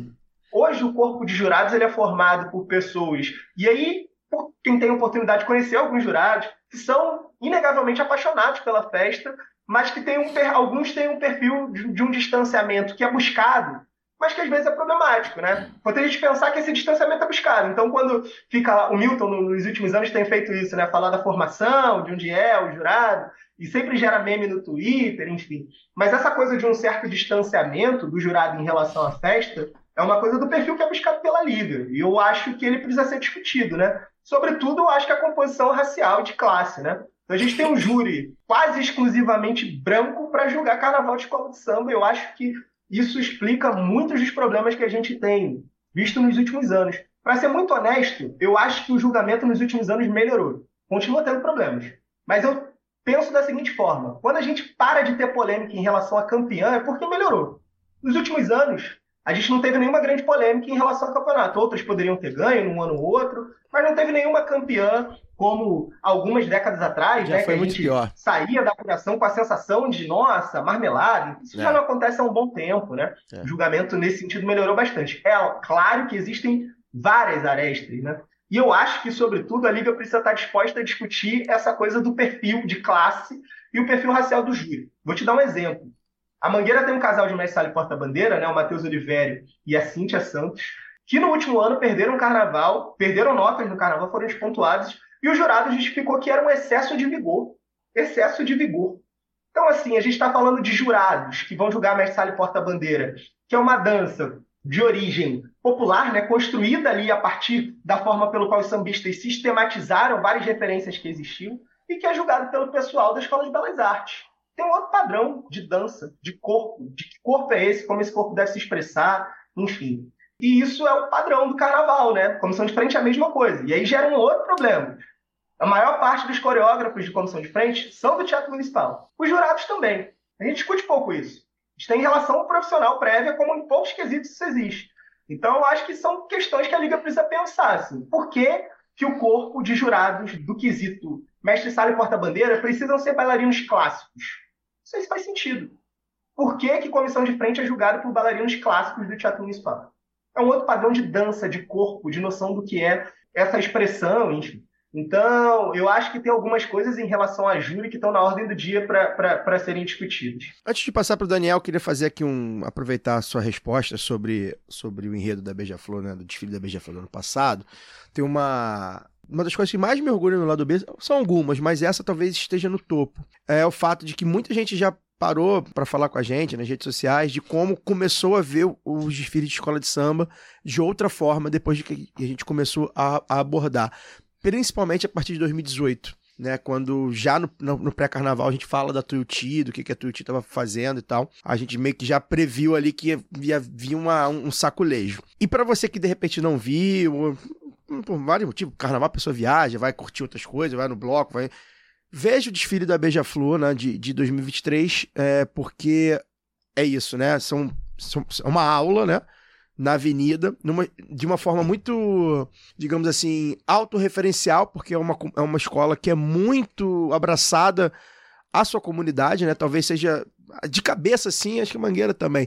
Mas são, são algumas escolas que são muito é, intrinsecamente ligadas aos lugares, né? Beija-Flor, ela é uma escola de Nilópolis que praticamente só existe pro imaginário das pessoas aqui do, do centro do Rio por causa da Beija-Flor, né? É uma cidade que ninguém fala, ninguém comenta sobre o ano, completamente é, é, invisibilizada culturalmente. Até um abraço pro meu amigo Augusto Pirillo, ouvinte também, lá de Nilópolis, que debate essas questões, só que a Beija-Flor traz em Nilópolis, né? E, e por isso mesmo é, quando se desfila da forma que foi, falando da resistência, né, da, da falando da, contando aquela história que é, de resistência da, da, dos povos, das maiorias minorizadas e tal, para uma escola como a própria Beija-Flor é, que de certa maneira é uma escola da, dentre as escolas grandes, é uma escola que também sofre com alguns apagamentos, embora seja campeoníssima, é, também foi muito bonito de se ver, né, nesse sentido. Então quem, quem não por acaso não viu, recomendo que veja. Dani. O Moro acabou adiantando na resposta Luara parte do que eu ia perguntar, né? Eu ia falar se sobre se tinha, se você achava que tinha a ver essa questão da hipervalorização do carnavalesco como único criador o fato da maioria deles aí no, no final do século XX e início do XXI serem homens brancos, né? E algumas mulheres, apesar do maior expoente dessa, dessa primeira grande geração aí de mais midiática ter sido Joãozinho 30, né? Que era um homem negro. E se tinha. Você acabou colocando na. na acho que já no, no, no, nos adendos a sua resposta, né? De que a, a geração atual da qual você faz parte, né? De, de gente envolvida com as escolas, entrando no na parte de departamentos culturais, enredistas e até de carnavalesco já, é o, a transformação que o ensino superior viveu no Brasil nos últimos 20 anos, né? Nesse século. Então, queria ampliar mais um pouquinho. Uh, existe uma crítica de que os enredos que nós vimos aí nos últimos 10 anos, né? É, bastante afrocentrados, às vezes falando das questões indígenas, e que com palavras né, em, em Yorubá e outros idiomas originários da, da África ou idiomas indígenas, traz eh, muitas vezes uma crítica de que são pouco. de que são herméticos, né? Que não seriam compreendidos pela maior parte da população e até mesmo pelas comunidades. Queria saber como você encara essas críticas sendo alguém que tem o pé antes na comunidade e o pé também na academia. A mocidade, se não me engano, foi criticada por um. foi canetada no seu samba enredo ano passado por conta de termos é, na língua iorubá, né? O, ano passado ou Oxóssi? O Oxóssi não foi ano passado? Oxóssi foi 22. 23 foi o quê, gente? Não, da mocidade, de pula, pula, pula, pula, 23, pula, pula 23 da 23. mocidade. Não, gente, ele não foi Oxóssi. Não, não, Oxóssi foi pula, 22. pula, 22. 23 não Que o existiu. samba é maravilhoso, mas pula o desfile também. É, pula. Gente, eu tô perdido no tempo mesmo. Tá. Eu acho que, que esse adendo do Fagner ajuda a gente a entender a questão, né? Então a gente está falando de escola de samba. Eu sou um entre muitos que defende a lógica de que a escola de samba são associa- associações comunitárias de homens e mulheres negras no pós-abolição, quando, enfim, é, entregues à própria sorte, quando reinava um projeto de embranquecimento nesse país, né? Eles se agrupam e produzem, a partir da sua arte e cultura, melhores, garantem melhores condições de vida para si, enfim, e as escolas de samba vão disputar, vão dialogar com a cidade, disputar espaços e, e acabam conquistando a hegemonia da festa, né? Então, se a gente está falando dessa história, de instituições majoritariamente negras, das favelas, das periferias, dos territórios periféricos da cidade do Rio de Janeiro, que tem na cultura do tambor, então nas religiosidades afro-brasileiras, base fundamental da sua gênese é um absurdo, um escárnio que um jurado utilize como argumento o uso de palavras na língua iorubá para tirar ponto do samba enredo de uma escola de samba. Isso é um absurdo. Essa é uma dimensão da crítica. A outra é aquilo que a gente estava falando quanto a escola de samba é importante para a educação. Então, essa crítica respondendo ao Daniel, né, ser hermético. Então, se a gente pensa a escola de samba né, nessa coisa super carioca, escola de samba, carnaval carioca é maravilhoso nesse sentido, né? Nós nos pensamos enquanto esse lugar central do Brasil, né? Então, desfile de escola de samba, as escolas de samba se colocam nesse lugar de pensar a variedade, a diversidade brasileira e apresentar enredos sobre diversas formas de vida, enfim. Vocês estavam falando aí dos enredos indígenas.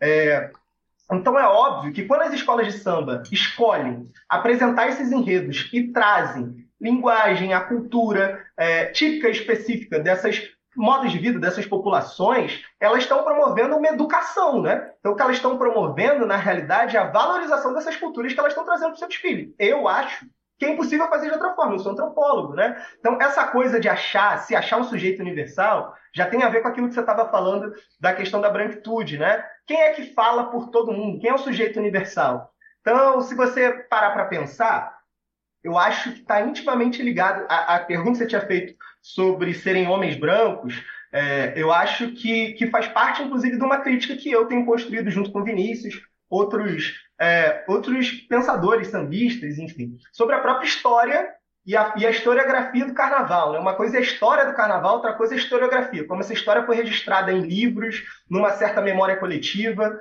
Numa certa memória coletiva, a historiografia do carnaval coloca Fernando Pamplona né, e a sua ação no Salgueiro na década de 60 como um grande revolucionário. Um artista plástico, professor da Escola de Belas Artes da então Universidade do Brasil, que passou a fazer carnaval e a partir daí o carnaval cresceu, enfim. Tem várias questões relacionadas a isso. Eu defendi num, num, num texto que está publicado no livro de 60 anos da Revolução do Salgueiro pela editora do Carnavalize, justamente que o que acontece ali é algo absolutamente sintomático do problema do carnaval. Primeiro, o Pamplona ele é pensado como esse homem branco que vai ser o primeiro a falar sobre a questão racial no carnaval, que não é verdade.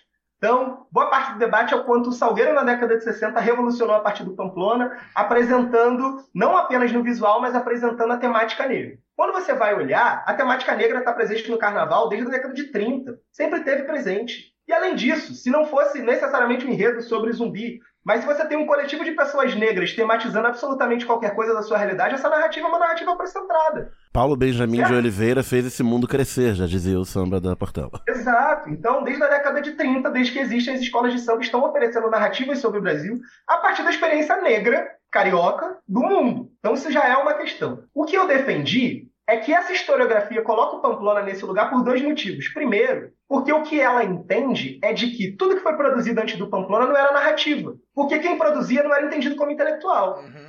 Foi necessário um homem branco, de classe média, professor da Universidade Federal do Brasil, um artista plástico super renomado e consolidado já na década de 60, que era o Pamplona, passar a fazer carnaval para que os enredos, os temas das escolas de samba passassem a ser valorizados como temas dignos de serem entendidos, pensados. Então esse é um primeiro ponto, né? Quem é que pode narrar? Então essa essa coletividade negra e as histórias que elas contavam antes nos seus desfiles não eram entendidas como narrativas, porque esses negros, a esses negros, homens e mulheres, não era dado o devido tratamento como intelectual, capaz de produzir um discurso sobre o Brasil, um determinado entendimento. Esse é um problema fundamental. O segundo é a própria questão né, do pacto da branquitude. Então, o Pamplona é um homem branco, de classe média, consolidado, que foi super importante para o carnaval. Mas o Pamplona ser transformado num herói é uma forma também de justificar que vários outros homens brancos, médios, né, de classe média, externos ao universo do, do carnaval, se justifiquem e se legitimem ocupando espaços importantes né, de destaque na estrutura do carnaval até hoje. Então, você pega o que é hoje a estrutura do carnaval carioca, a gente está falando desses coletivos negros, você vai pegar os presidentes, você vai pegar o que é a direção da Liesa, você vai pegar carnavalesco, você vai pegar é, coreógrafo de comissão de frente. Estou pensando onde tem poder e tem dinheiro, e os negros são minoria, né? E isso não é à toa. Primeiro, porque as escolas de samba não são ilhas, né? Então elas acabam reproduzindo as desigualdades sociais e raciais que existem na sociedade brasileira. Segundo, porque você tem um processo que vai construindo esses espaços quase que como exclusivamente destinados a essas pessoas. Então, a função do carnavalesco passa a ser quase exclusiva dos artistas plásticos que frequentavam a universidade, que tinham determinada forma de visual. Existiam outras possibilidades de construção de visual na década de 60 que ali competiram com aquele Salgueiro, enfim. E aí é importante, a, a pergunta da Luara lá atrás sobre pesquisa, né? Eu tinha falado um pouco sobre isso. Quando Salgueiro, na década de 60, com Pamplona, traz esses enredos Zumbi dos Palmares, Chico Reis, Cada Silva, fundamentais para a história do carnaval. Eu não estou relativizando isso, nem o papel importante que o Pamplona cumpriu, mas, sobretudo, pensar isso a partir de termos de classe e raça, né? De por que isso foi possível. Porque o visual que o Pamplona ofereceu para o carnaval da década de 60 estava mais perto do gosto de classe, né, do hábito de classe dos jurados, que eram tão de classe média e frequentavam os mesmos círculos da elite que ele. Não à toa ele tinha sido jurado um ano antes, né, se apaixona pelo Salgueiro e depois vai fazer o carnaval no ano seguinte. Então, o que, que eu quero dizer com isso? Quando a gente pensa o carnaval, a história do carnaval carioca, é importante pensar que determinados momentos foram escritos na historiografia do carnaval a partir de uma determinada lógica que ajudou a legitimar posições que silenciou, sobretudo, o debate racial. Acho que esse é o ponto fundamental.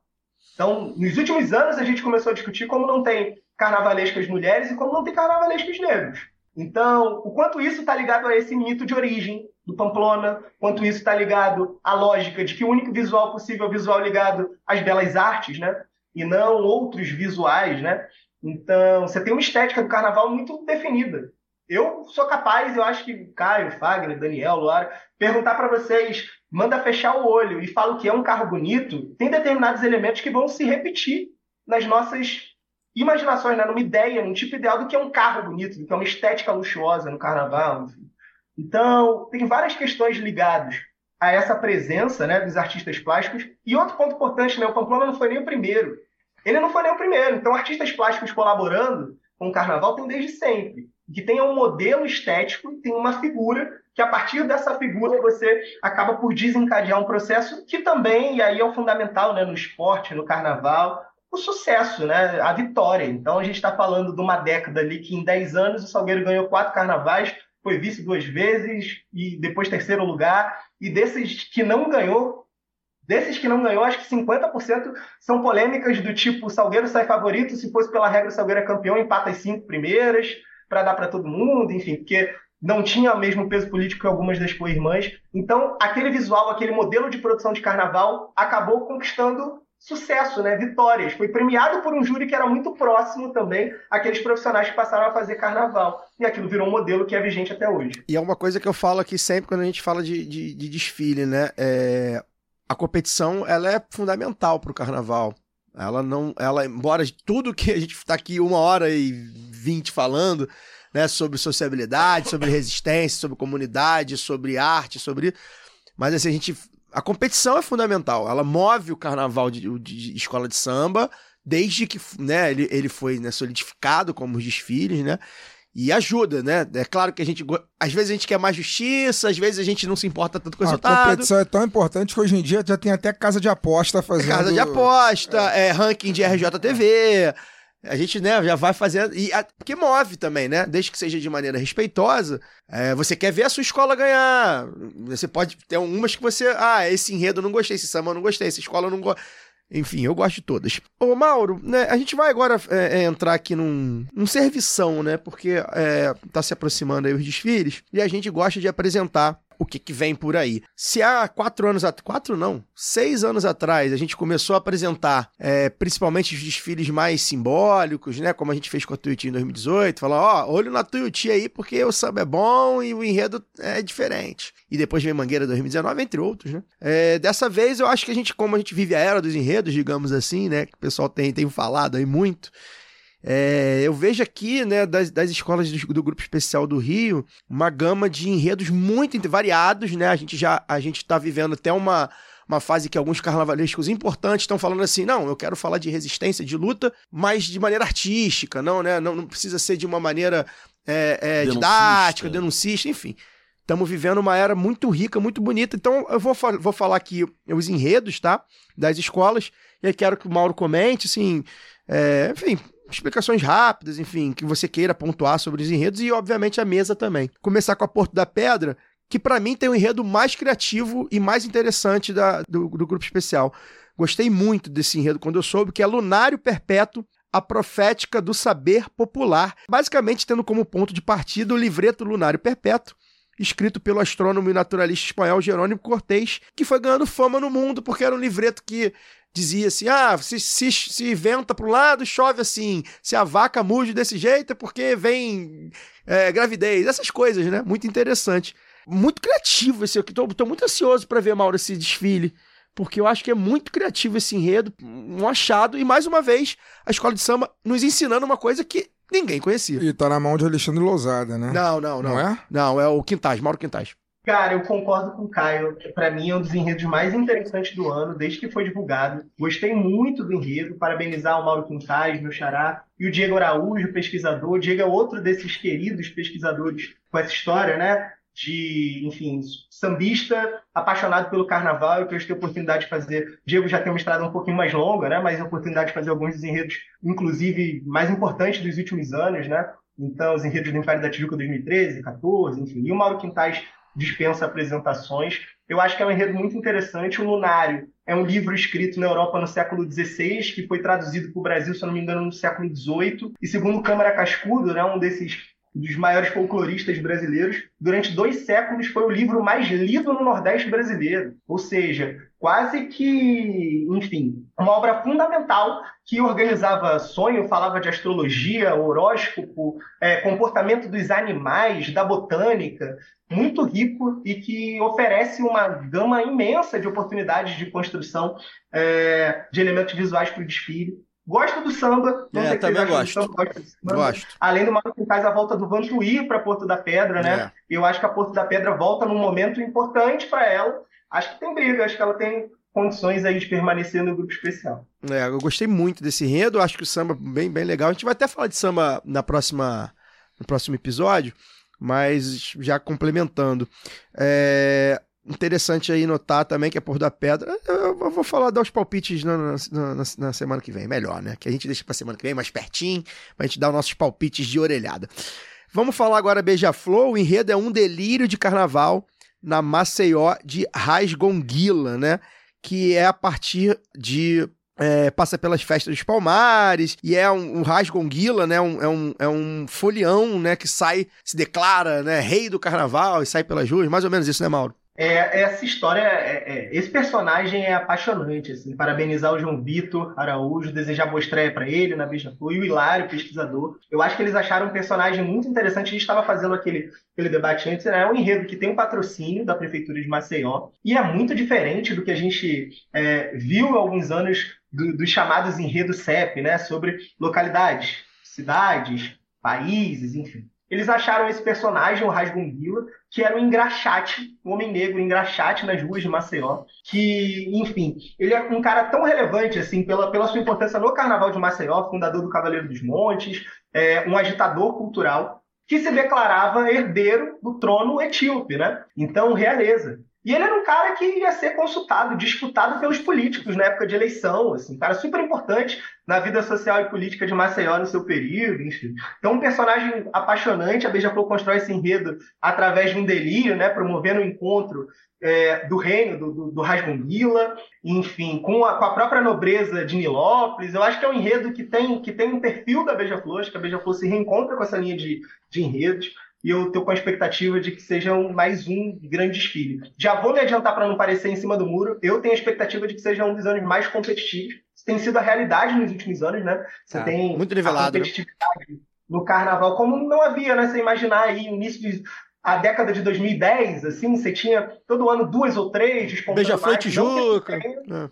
Beija-Flor Tijuca, uma fase ali o Salgueiro é, ganhou vice algumas vezes, É. enfim. Tijuca, grande potência da primeira década, mas é, já tem um tempo que não tem, por exemplo, uma bicampeã, né? É, tá Eu acho bem que a gente está vivendo uma época de competição bem acirrada e sobre, sobre a Beija-Flor, expectativa alta de mais um grande desfile. Quando eu for dar meu palpite semana que vem, eu, vou- eu já vou dizer que vai ter uma bicampeã. Vamos agora pro Salgueiro, que eu acho que é o enredo mais badalado aí do momento, o enredo Rutucara, que é basicamente é, o termo que significa né, resistência né, dos povos, do povo Yanomami, né? Ou seja, é, é- é um enredo que a escola pega muito quente, né? Você acha que é o enredo mais Eu acho que badalado? é. Acho que é. Em termos de enredo, enredo, sim. Acho que é o tema mais badalado, porque eu acho que é o mais quente no momento, né? Os Yanomamis vivem ainda uma crise muito forte, e eu acho que o Salgueiro soube aproveitar esse momento para fazer um- uma, den- basicamente uma denúncia, né? O enredo é uma denúncia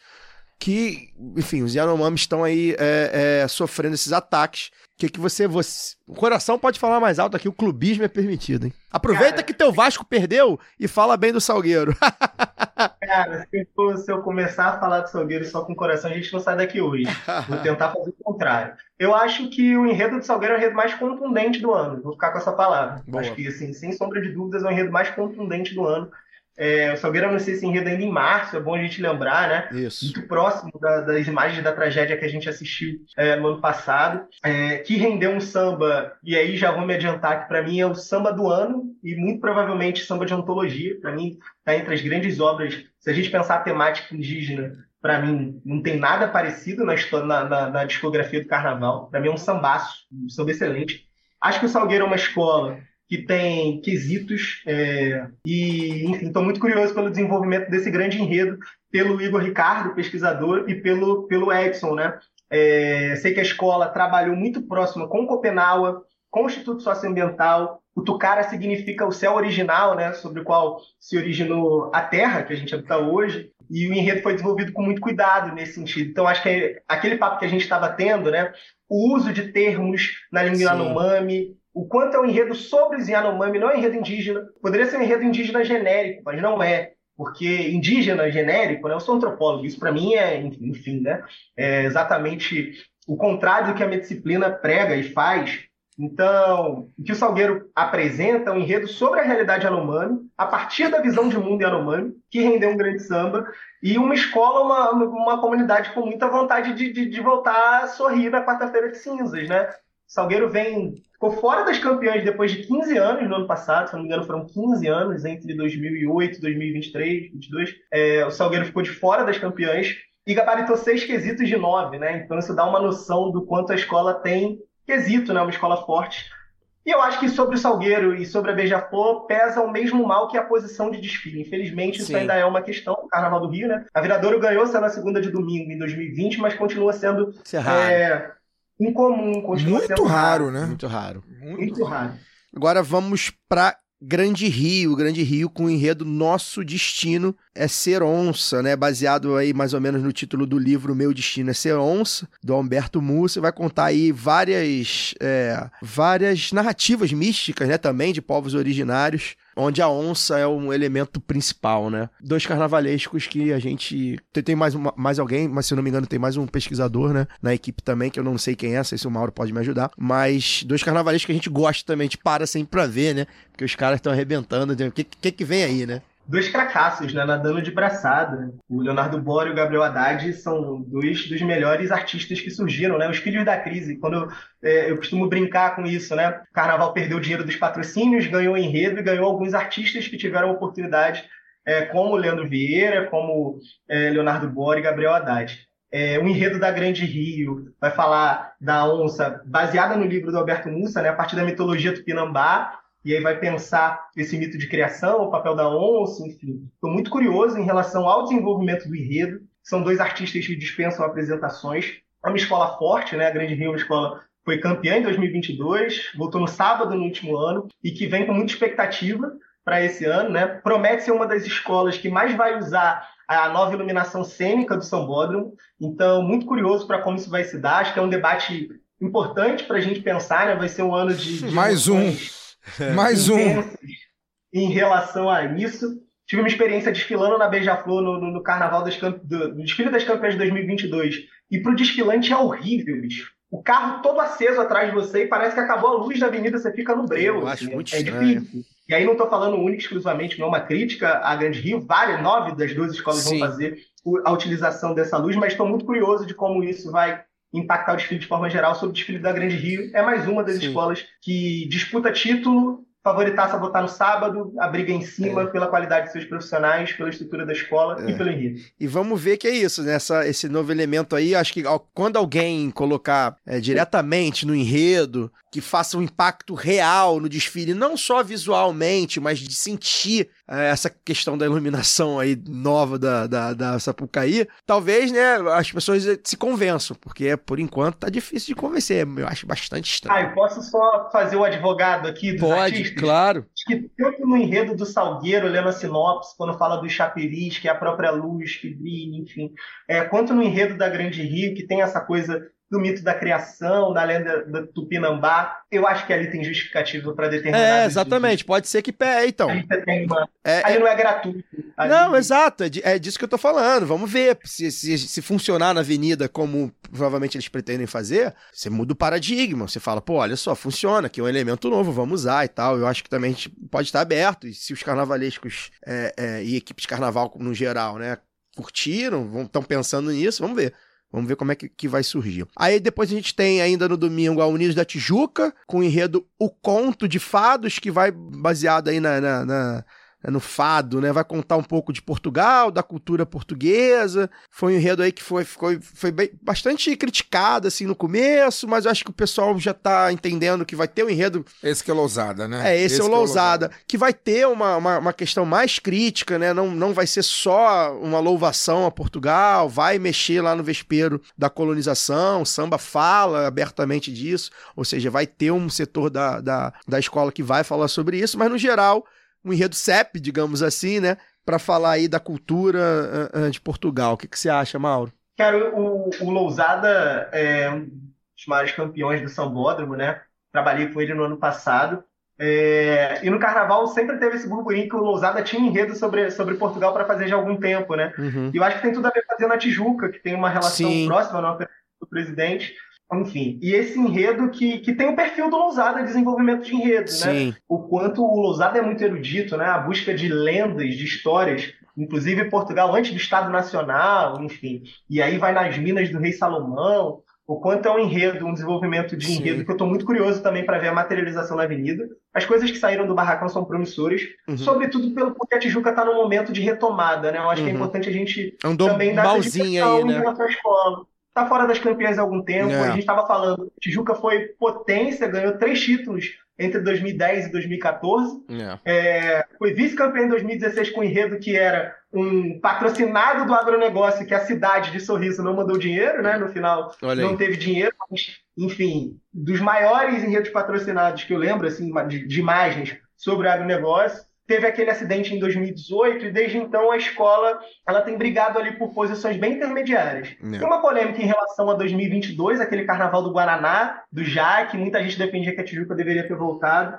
mas esse pré-carnaval da Tijuca eu achei que foi bem positivo no sentido de retomar esse orgulho da comunidade tijucana de que a escola vem para brigar por melhores condições. Eu acho que trazer um carnavalesco é, com a história do Lousada, é, um barracão que todo mundo tem elogiado, Estou bastante curioso em relação ao que a Tijuca vai apresentar na Avenida. Confesso que o samba não está entre os meus favoritos, pelo contrário, né, para mim é um dos mais fracos da safra, mas eu acho que a Tijuca tem tudo para fazer um bom desfile e retomar sua tradição de, de, de, potência do carnaval, né, de disputar o sábado e de ser protagonista da festa, mas estou muito curioso em relação ao desenvolvimento do enredo tem algumas questões prévias. E aí, fechando o domingo, a Imperatriz Leopoldinense com o enredo Com a Sorte Virada para a Lua, segundo o testamento da cigana Esmeralda, inspirado na literatura popular, folheto de O Testamento da Cigana Esmeralda, do paraibano Leandro Gomes de Barros. E aí, vemos aí o Leandro Vieira, né? O atual campeão, o, o, grande artista da festa atualmente, né? Eu acho que dá para cravar aí com alguma facilidade o grande nome artístico da festa ultimamente. O que, que você acha desse enredo? Eu gosto muito. Para mim é o meu segundo favorito em termos de enredo, depois da, do, da Por da Pedra. Acho que também é uma. contar. É,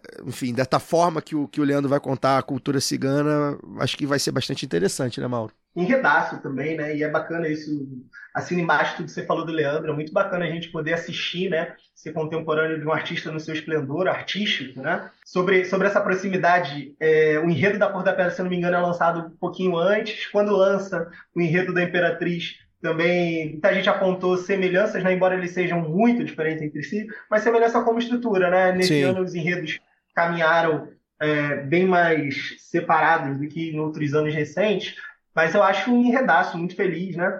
Muito curioso, que dá visual, né? Um enredo que você, você lê a sinopse, você escuta o samba e você imagina o visual da escola. Sim.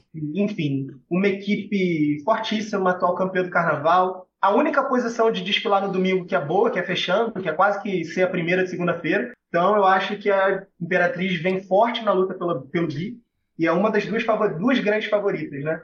Uma fecha domingo, a outra vai fechar segunda-feira. É Gosto do samba, uma junção que gerou polêmica no primeiro momento. No final das contas, acho que funciona. Sobretudo o refrão. O resto, acho que tem bons momentos, algumas passagens é, menos felizes. Mas você tem uma bateria do Mestre Lolo, um Pete de Menezes vivendo a fase que está vivendo, né? Parece que está no especial há 10 anos, nem parece que estreou outro dia, né? Então, já é campeão. Enfim, Imperatriz fortíssima candidata ao bicampeonato. É, acho que tô, pela, tô pelo arrastão aí de domingo, viu? Tô achando que o arrastão de domingo vai ser bem maneiro com a Imperatriz. Aí chega segunda-feira, a mocidade, nossa mocidade, Daniel, vai falar de Pé de Caju que Dou, Pé de Caju que Dá, que é sobre o caju, enfim, várias questões aí do caju, desde Debré até o seu Valença, a doideira doida pensada pelo nosso amigo Fabato. Uma sopa tropicalista. Exatamente. Que tem o samba do ano, né? O- É o grande samba. Meu samba que favorito. esto- Que, O explodiu. samba que estourou na. Samba que explodiu. Não é o meu enfim. samba favorito, mas é o samba que eu gosto de Estou- ouvir. Estourou com o público. né? Estourou com o público, samba de samba de sambar, um samba pra frente, né, Mauro? Samba E sacana. um enredo, e um enredo bem, bem peculiar, né? Assim, eu brinco com o Fabato, Fabato dá esporro, falo, Fabato, eu não entendo mais de carnaval com você, irmão. Se tu tá seguro, vambora. É porque eu estranhei, eu falei, o que, que será que vem de caju, né? Mas vai vir aí uma, uma doideira aí bem, bem leve pra abrir o desfile, né? Que é- é- a gente tem que lembrar isso, que é fundamental, né? Você falou doideira três vezes, né? Eu achei curioso. Fabato me mata, mas ele sabe, ele sabe. É, é, só o Fabato poderia produzir, né? Eu acho que o enredo. al- Algum, algum tempo atrás, né, você tem uma crítica com saudade desse tipo de enredo, né? Um enredo mais divertido, brincalhão, nos últimos anos. E eu acho que isso é um reflexo direto da própria politização da sociedade brasileira. Os enredos ficaram mais densos, né? Mais politicamente engajados. E, e uma determinada, esse determinado tipo de enredo foi perdendo espaço. E eu acho que é muito feliz a retomada desse tipo de enredo com a mocidade. Tenho, confesso, muita curiosidade desse desenvolvimento na Avenida, né, da materialização isso em fantasias, em discurso, narrativa, em carros alegóricos, de como está a mocidade. A mocidade teve Oxóssi em 2022, teve em 2023 um, um desfile com problemas, problema de barracão, problema de evolução na pista. A gente está falando aí, é, eu tenho, vou fazer 34 anos na sexta-feira. Minha geração é uma geração que a torcida da mocidade é a maioria esmagadora pelo que a mocidade foi nos anos 90, né? Essa potência que a mocidade foi no carnaval. Então a gente está falando de uma torcida muito engajada, que tem o hit do ano, não acho que é o samba do ano, é o hit do ano. A gente pode pensar em vários anos, né? É, é difícil imaginar que o hit do ano não- de 93 não foi Explode Coração, mas eu acho, tenho bastante dificuldade de imaginar que aquele era o melhor samba do ano, onde tinha Guibalá, onde tinha a Lua da Grande Rio, tinha a Lua da Estácio, enfim. É, eu acho que é o hit do ano, mas não é o samba do ano. E que bom que esse samba ele furou a bolha da maneira como o samba da, da mocidade foi capaz de fazer, né? É, tem muito tempo que isso não acontece, né? Desde o final. é, antigamente, samba enredo era sucesso porque a gente tinha, vivia no mundo do disco, do CD, das vendas amplas, enfim. Tocava nas rádios. Tocava na rádio. A gente está falando de um outro mundo completamente. As escolas de samba, completamente diferentes. As escolas de samba ainda estão engatinhando na minha maneira de ver em relação a buscar esse público que elas já tiveram hoje em relação aos seus sambas, aos seus enredos. E, enfim, a mocidade foi muito feliz nesse sentido. É uma escola de ensaio técnico duas vezes, né? A mocidade ensaiou duas vezes. E foram dois grandes ensaios. Eu acho que a mocidade tem um chão que tem segurado a escola e a expectativa é de ver como é que vai ser esse barracão, de como é que vai se materializar esse desfile. Dificuldade de abrir, né? Abrir é sempre difícil, mas é a mocidade independente Padre Miguel. Tem bandeira, tem chão para isso e espero que faça um grande desfile.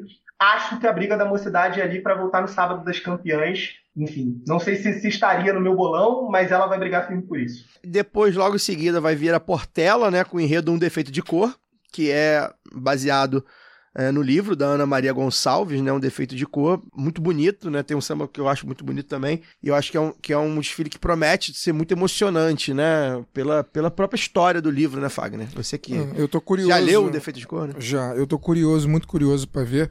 E é um portelense. Porque, é, passando pro, pro Mauro, é, eu já li alguns livros com a temática do Brasil colonial, escravocrata, e o, Um Defeito de Cor, é, na minha opinião, provavelmente um dos livros que mais retrata aquele tempo. Assim, é, passando, é, lendo o livro, eu consegui. Eu, eu nunca tinha ido a Salvador quando eu li Um Defeito de Cor, e quando eu li o livro, eu consegui visualizar direitinho como era a cidade e eu acho que eu fui a Salvador três, quatro anos depois de ler o livro. Eu passei por lugares que eu falei, caralho, a Ana Maria foi perfeita na descrição do que tá, do que eu tô vendo aqui agora. Eu nunca tinha visto e eu, eu realmente vi o que eu tô vendo agora no livro quatro anos antes. Eu tô muito curioso para poder saber como, como eu, o André e o Antônio vão colocar essa história na avenida. Também estou muito curioso. Acho que Um Defeito de Cor é o livro mais importante da literatura brasileira no século XXI. Né? Também acho. Eu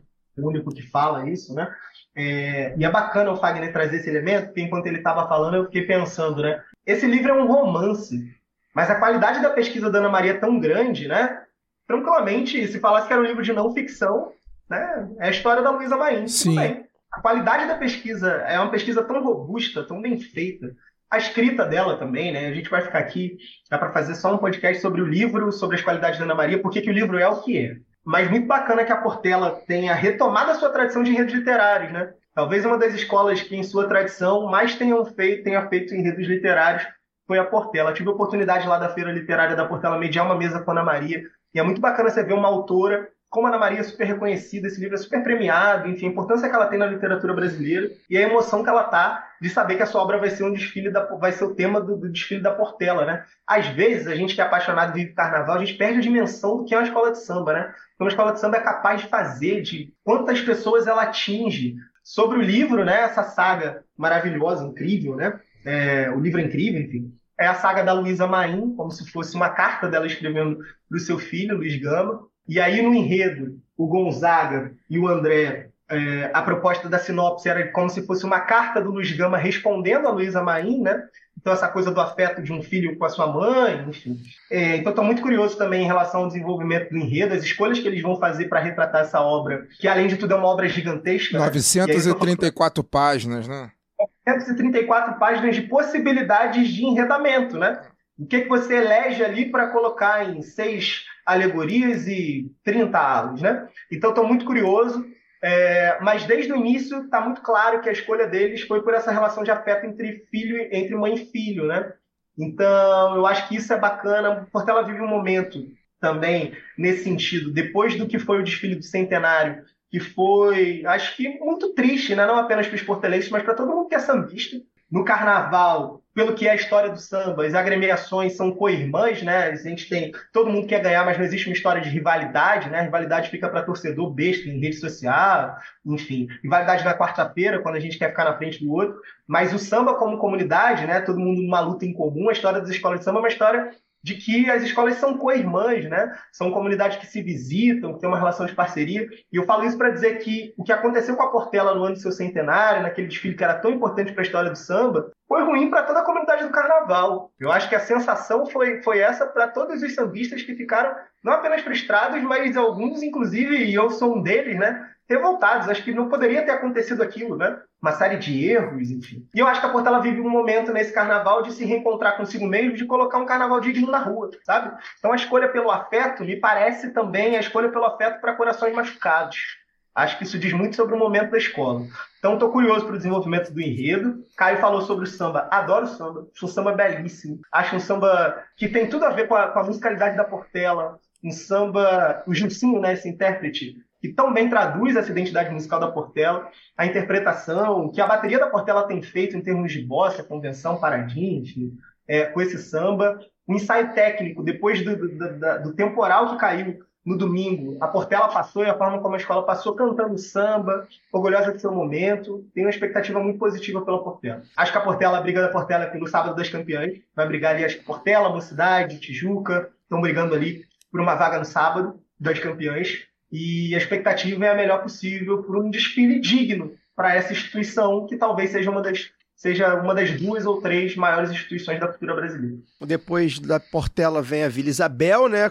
Com o enredo Guibalá, Viagem ao Templo da Criação, que é uma reedição uh, do enredo de 1993, que é uma história criada a partir uh, da criação, uh, da história da criação na, na, mitologia urubá, né? Onde as crianças vão salvar o planeta, o planeta está se degenerando e elas vão salvar a humanidade. É um... Criança é a esperança do Oxalá. Já, como diz, a, como diz o samba. O que, que você acha aí da reedição do enredo, ô Mauro?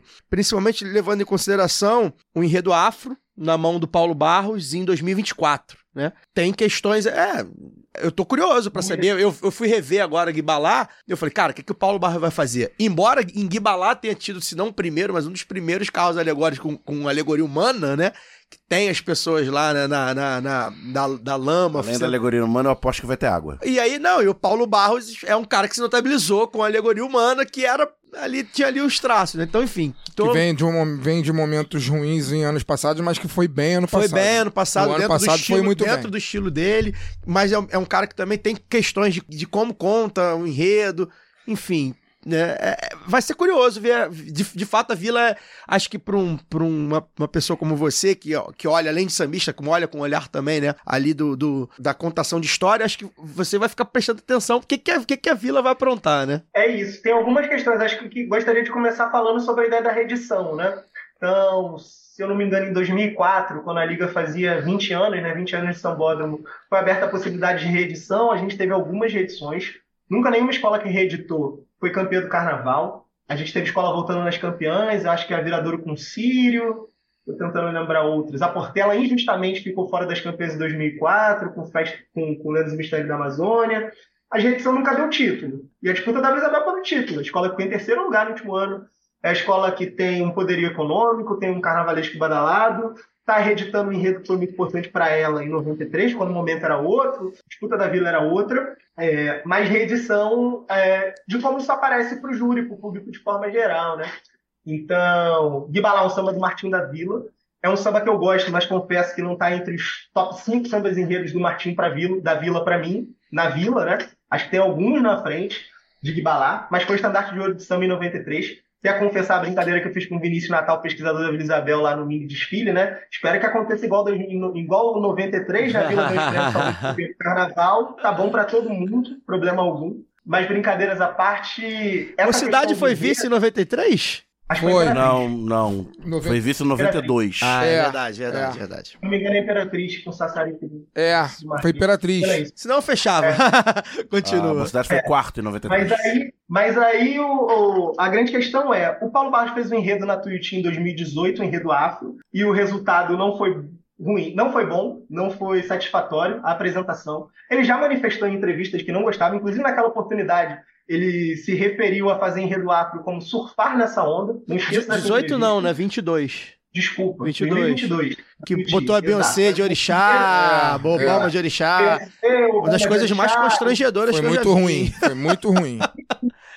e, é, e é incrível, né? Porque aí Tuiuti briga para não cair naquele ano com o Paulo Barros. O Edson é o carnavalesco da Vila, que fica em quarto lugar, e a Vila manda o Edson embora e contrata o carnavalesco que brigou para não cair, e que no ano seguinte fica em terceiro lugar, o carnaval é incrível. Mas a contratação do Vinícius Natal como pesquisador para a Isabel foi uma tentativa da escola de tentar resolver essa questão em relação ao enredo. Sim. Dificuldade do Paulo em relação à matemática afro, né? Então, a escola não divulgou sinopse e aparentemente o enredo vai ser a reedição da mesma forma como foi desenvolvida em 93, né? Então a gente tem um samba que nesse sentido talvez seja, um, seja o melhor exemplo da safra, né? Samba que conta a história do enredo. Então a história desse enredo ela é contada nos versos do samba. Meu Deus, o grande criador adoeceu porque a sua criação já se perdeu. E aí você tem o desenvolvimento do enredo. Nesse sentido, o samba é absolutamente feliz, não tem nada samba parecido conta com ele. o enredo todo, impressionante. O enredo tá ali. Tal do Martim parece tá bom. Exato. Esse rapaz poder... novo que tem lá em Vila Isabel, ele... É, ele parece, parece bom, parece, parece talentoso. Promissor, promissor. Parece talentoso. Pois é, esse garoto, né? Aí depois da vila, a gente vai ter. Mangueira. Isso, Mangueira. A gente vai ter a Mangueira, né? Com a Negra Voz da Manhã. Basicamente vai contar a história da Alcione, que é uma mangueirense de quatro costados. É uma figura muito popular, né? Também. Eu acho que no, no Brasil inteiro, de alguma forma, né? Do samba, do, do pagode romântico, né? Ela foi uma das maiores precursoras aí da, desse samba romântico, dessa coisa da mulher, né, também, de alguma forma a Mangueira novamente aí falando da mulher como protagonista, né, e Alcione talvez essa loba aí, né, as mulheres todas se identificam, a, a figura que eu gosto muito também, porque minha mãe adorava Alcione, eu ouvia Alcione até o talo, e eu até hoje ouço. É, Mangueira, quando vem falando de Mangueira, de Mangueirense, promete, né, Mauro? Mangueira fazendo biografia, né? Acho que falou Ara, falou antes. Mangueira é muito forte fazendo biografia, sobretudo de pessoas em vida, né? Mangueira ganhou com o Chico Buarque, ganhou com a Betânia, ganhou com, se a gente for mais atrás, né? Ganhou com o Drummond em 87. Carlos Drummond de Andrade, com o Braguinho. Braguinho em 84. Caímos em 86, não lembro se ele estava no desfile. Eu acho que, eu acho que o Drummond não estava, não. 87, 87 o Drummond, né? É. Drummond 87, Caim 86. E aí a, a, a Mangueira tá fazendo um enredo sobre a Alcione, a Alcione completando 50 anos de carreira. É, no último ano, desde a segunda metade do ano, é, Alcione está em quase todos os festivais, uma inserção midiática muito grande, sempre falando da Mangueira, de que desses 50 anos, que é 50 anos também dela na escola. Então acho que é um enredo muito forte. Eu já adianto que eu tenho duas favoritas, que são Imperatriz e a Viradora, e para mim, escola que está correndo por fora ali, que pode beliscar das mais fortes é a Mangueira. uma escola que tem quesito, é uma escola que, enfim, nisso não tem comparação, né, em termos de capacidade de comunicação com o público, de arregimentar pessoas, de emocionar, de acontecer na avenida, sobretudo trazendo uma personagem que é uma artista nacionalmente reconhecida pela sua importância e amada, absolutamente popular. O senhor é um artista muito popular. Essa artista, o Caio falou, de uma experiência que é experiência do brasileiro, quase suburbana, né? Então, de, de, de ser muito ouvida, né? Então, a Cione é muito popular. Ela está muito feliz com o enredo. E é um enredo biográfico que vai apresentar a Alcione na Mangueira, sobretudo pelo papel que ela desenvolveu na Mangueira. Então, enquanto a Mangueira, é a, a Alcione é importante também na história da Mangueira, sobretudo como fundadora da Mangueira do Amanhã, né? Que, enfim, uma instituição fundamental, inclusive, para algumas das principais estrelas da Mangueira de hoje. E a Alcione é fundadora da Mangueira do Amanhã. Então, a carreira da Alcione, é, a religiosidade, a, os sucessos musicais, a relação com a Mangueira, eu acho que é um desfile que promete e, e a Mangueira, para mim, tá, tá, tá, firme na briga pelo título. Depois da Mangueira vai ter Paraíso do Tuiuti, né? Com o enredo Glória do Almirante Negro, que vai trazer a história do João Cândido, né? Ah, que ficou famoso aí pela revolta é, lá na Marinha, acho que também. Já, já... Líder da revolta da Chibata Isso, em 1910. Líder da revolta da Chibata, perfeito. É, também um enredo aí que vai contar uma. Vai misturar a história de um personagem com uma história de resistência também, né? A Tuiuti aí que está se notabilizando por fazer é, é, enredos afros, né? De histórias é, da cultura afro, enfim. O que, que você acha aí, Mauro? Acho que é um. De cara, acho que é um grande enredo, né? Cara, é um grande personagem, né? É uma surpresa muito grande a gente imaginar que em 2024, no grupo especial, João Cândido ainda não tinha sido enredo, né? Personagem tão importante como ele. É, o Jaque é um dos grandes enredistas dessa geração, né? Sim. Jaque é um carnavalista. Já conversamos aqui com ele. Muito reconhecido pela qualidade do desenvolvimento das suas narrativas. Ele é um enredista de mão cheia. Então, muita curiosidade por esse enredo. E é curioso pensar o quanto, mesmo no título, o samba enredo, as referências, parece que a principal referência para o desenvolvimento do enredo do João Cândido é a música do Isso. João Bosco e do Aldir Blanc, né, Mestre Sala dos Mares. Então, chama de Almirante Negro, o próprio refrão. E aí, um amigo meu no Twitter essa semana, o Jader Moraes, né, jornalista, podcast, enfim, ele fez um, um- um comentário interessante que eu não tinha percebido ainda, né? Esse samba ele não cita o João Cândido em nenhum momento É. do samba, né? E no refrão ele cita o João Bosco e o Aldir Blanc. Curioso isso também, né? É, a Tuiuti sempre encomenda seus sambas Claudio Russo, Moacir Luz, esse, esse time de bambas. Mas curioso em relação a isso, né? Da importância da música para o desenvolvimento do enredo. Acho que isso é algo para a gente pensar também, né? É, enfim, o João Cândido é um personagem que dispensa apresentações, fundamental, um herói da pátria, né? Essa campanha que a Tuiuti está encampando junto com a família, eu acho que é fundamental. É, enfim, e, e todos os percalços que, para além da revolta da Chibata, ele teve que enfrentar por conta do seu papel naquela movimentação, né? E o papel da Marinha do Brasil em relação ao que é essa memória, ao que foi esse fato, enfim. Acho que é um grande enredo, gosto do samba, sou apaixonado pela bateria do Mestre Marcão, suspeito, né? Onde tem Mestre Marcão, Marcão tem excelência. É, tô curioso e acho que a Tui- acho que a Tuiuti tem quesitos e acho, mas acho que a Tuiuti esse ano a briga da Tuiuti é pela sua permanência, né, no grupo especial em relação à Por da Pedra que subiu, enfim. Mas tô, tô com bastante curiosidade em relação ao que é o desenvolvimento desse enredo sobre esse personagem tão importante da história brasileira. E aí, pra finalizar rapidamente, vamos nessa, que tá, o tempo já está esgotando. O Niso do Viradouro, favoritíssima com o arroba boi Dambê, que é ah, uma, uma mitologia da força da mulher negra, né? Que é as, as tradições das sacerdotisas dos voduns, que eram escolhidas, iniciadas para louvar a serpente sagrada, né? Um poderoso exército feminino aí. Mais uma, uma história afro, né? Mais uma história de mulheres negras também. Viradouro que sempre vem forte, sempre vem contando boas histórias também de mulheres. Mais uma história que a gente não conhece, que a gente vai ficar conhecendo. Acho que a Viradouro vem aí com um enredo bem a cara dela, que tem, tem feito aí nos últimos anos, pra brigar, né, Mauro? Ah, com certeza. Acho que a Viradouro, nos últimos anos, tá sempre, desde que voltou, né? No primeiro ano ficou, foi vice, depois foi campeã, depois foi em terceiro, agora foi vice novamente. Acho que é um enredo que traz uma outra narrativa de África, né? Que é a África e a religiosidade afro-brasileira a partir da lógica dos vuduns, né? Então, Jeje, e sobretudo com essa marca é, negra feminina que notabiliza a própria escola, né? não apenas nessa tradição recente, né? campeã com as ganhadeiras, Rosa Maria Egipsíaca, mas a viradora escola que apresentou a Teresa de Benguela em 94, se eu não me engano, com o Joãozinho 30.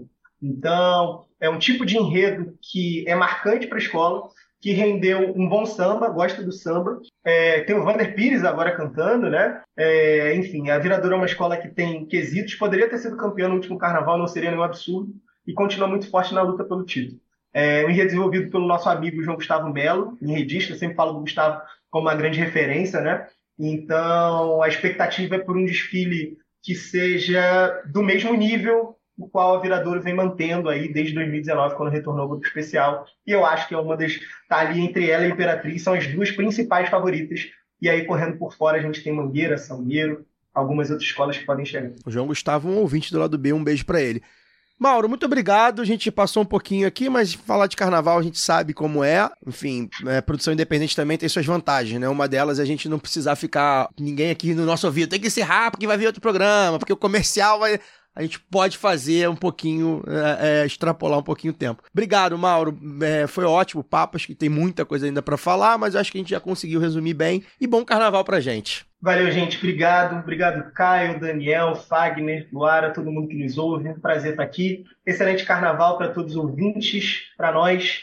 Seja um grande carnaval e vença a melhor escola e que a gente aprenda muito mais mais uma vez. É e um feliz aniversário, né? Aniversário do Mauro na sexta. Isso, não é isso, Mauro? Isso. Feliz ah, aniversário pra você, então. Rapidinho, Mauro, só, só um, um palpite rápido. E o acesso você aposta em quem? Um nome? Vou ficar. Um é difícil, né? Vou ficar entre Império Serrano e Unidos de Padre Miguel. Vamos de olho, vamos ver se é o PM, enfim, sobe. Fagner, boa noite. Boa noite, já estouramos o tempo, mas falar de carnaval é bom demais. E é isso, vamos em frente. Carnaval tá chegando. Um décimo por minuto a gente tá perdendo do, depois do tempo regulamentar. Daniel, boa noite. Boa noite a todas e todos. Semana que vem, novamente, falando de carnaval. Pois é, vamos falar de carnaval até o fim, que ainda tem mais duas horas de carnaval. Laura Ramos, boa noite. Boa noite, sendo bem rápido aqui, agradecendo mais uma vez, Mauro, porque que aula eu até coloquei, falei aqui e na gravação e coloquei também lá no Instagram. Chiquérrimo esse programa hoje, uma aula mesmo. Estou muito feliz com tudo. Fiquei me segurando aqui porque a gente, né, eu tenho que guardar parte do meu do meu é, repertório para semana que vem para falar dos sambas, mas concordo em muita coisa que foi falada aqui. Semana que vem a gente pontua mais. Lembrando que esse fim de semana começa o carnaval das escolas, né? Aqui no Espírito Santo já tem desfile da Escola de Samba do Espírito Santo. Então, vou ver se assistindo aqui eu trago algumas coisas na semana que vem também. Um beijo Isso. e até lá. Começa em São Paulo também o acesso 3, acesso 2, né? Terceira divisão também, agora esse final de semana. A gente fica por aqui, semana que vem a gente volta, vai continuar falando de carnaval, a gente vai aprofundar os sambas e, claro, né? Vai falar dos blocos, o que a gente quer curtir, repercutir. Principalmente, vamos esperar aí pra gente repercutir qualquer coisa de ruim que porventura aconteça com algum dos Bolsonaros. Forte amplexo e até lá. Este podcast foi editado por Fernando Cesarotti.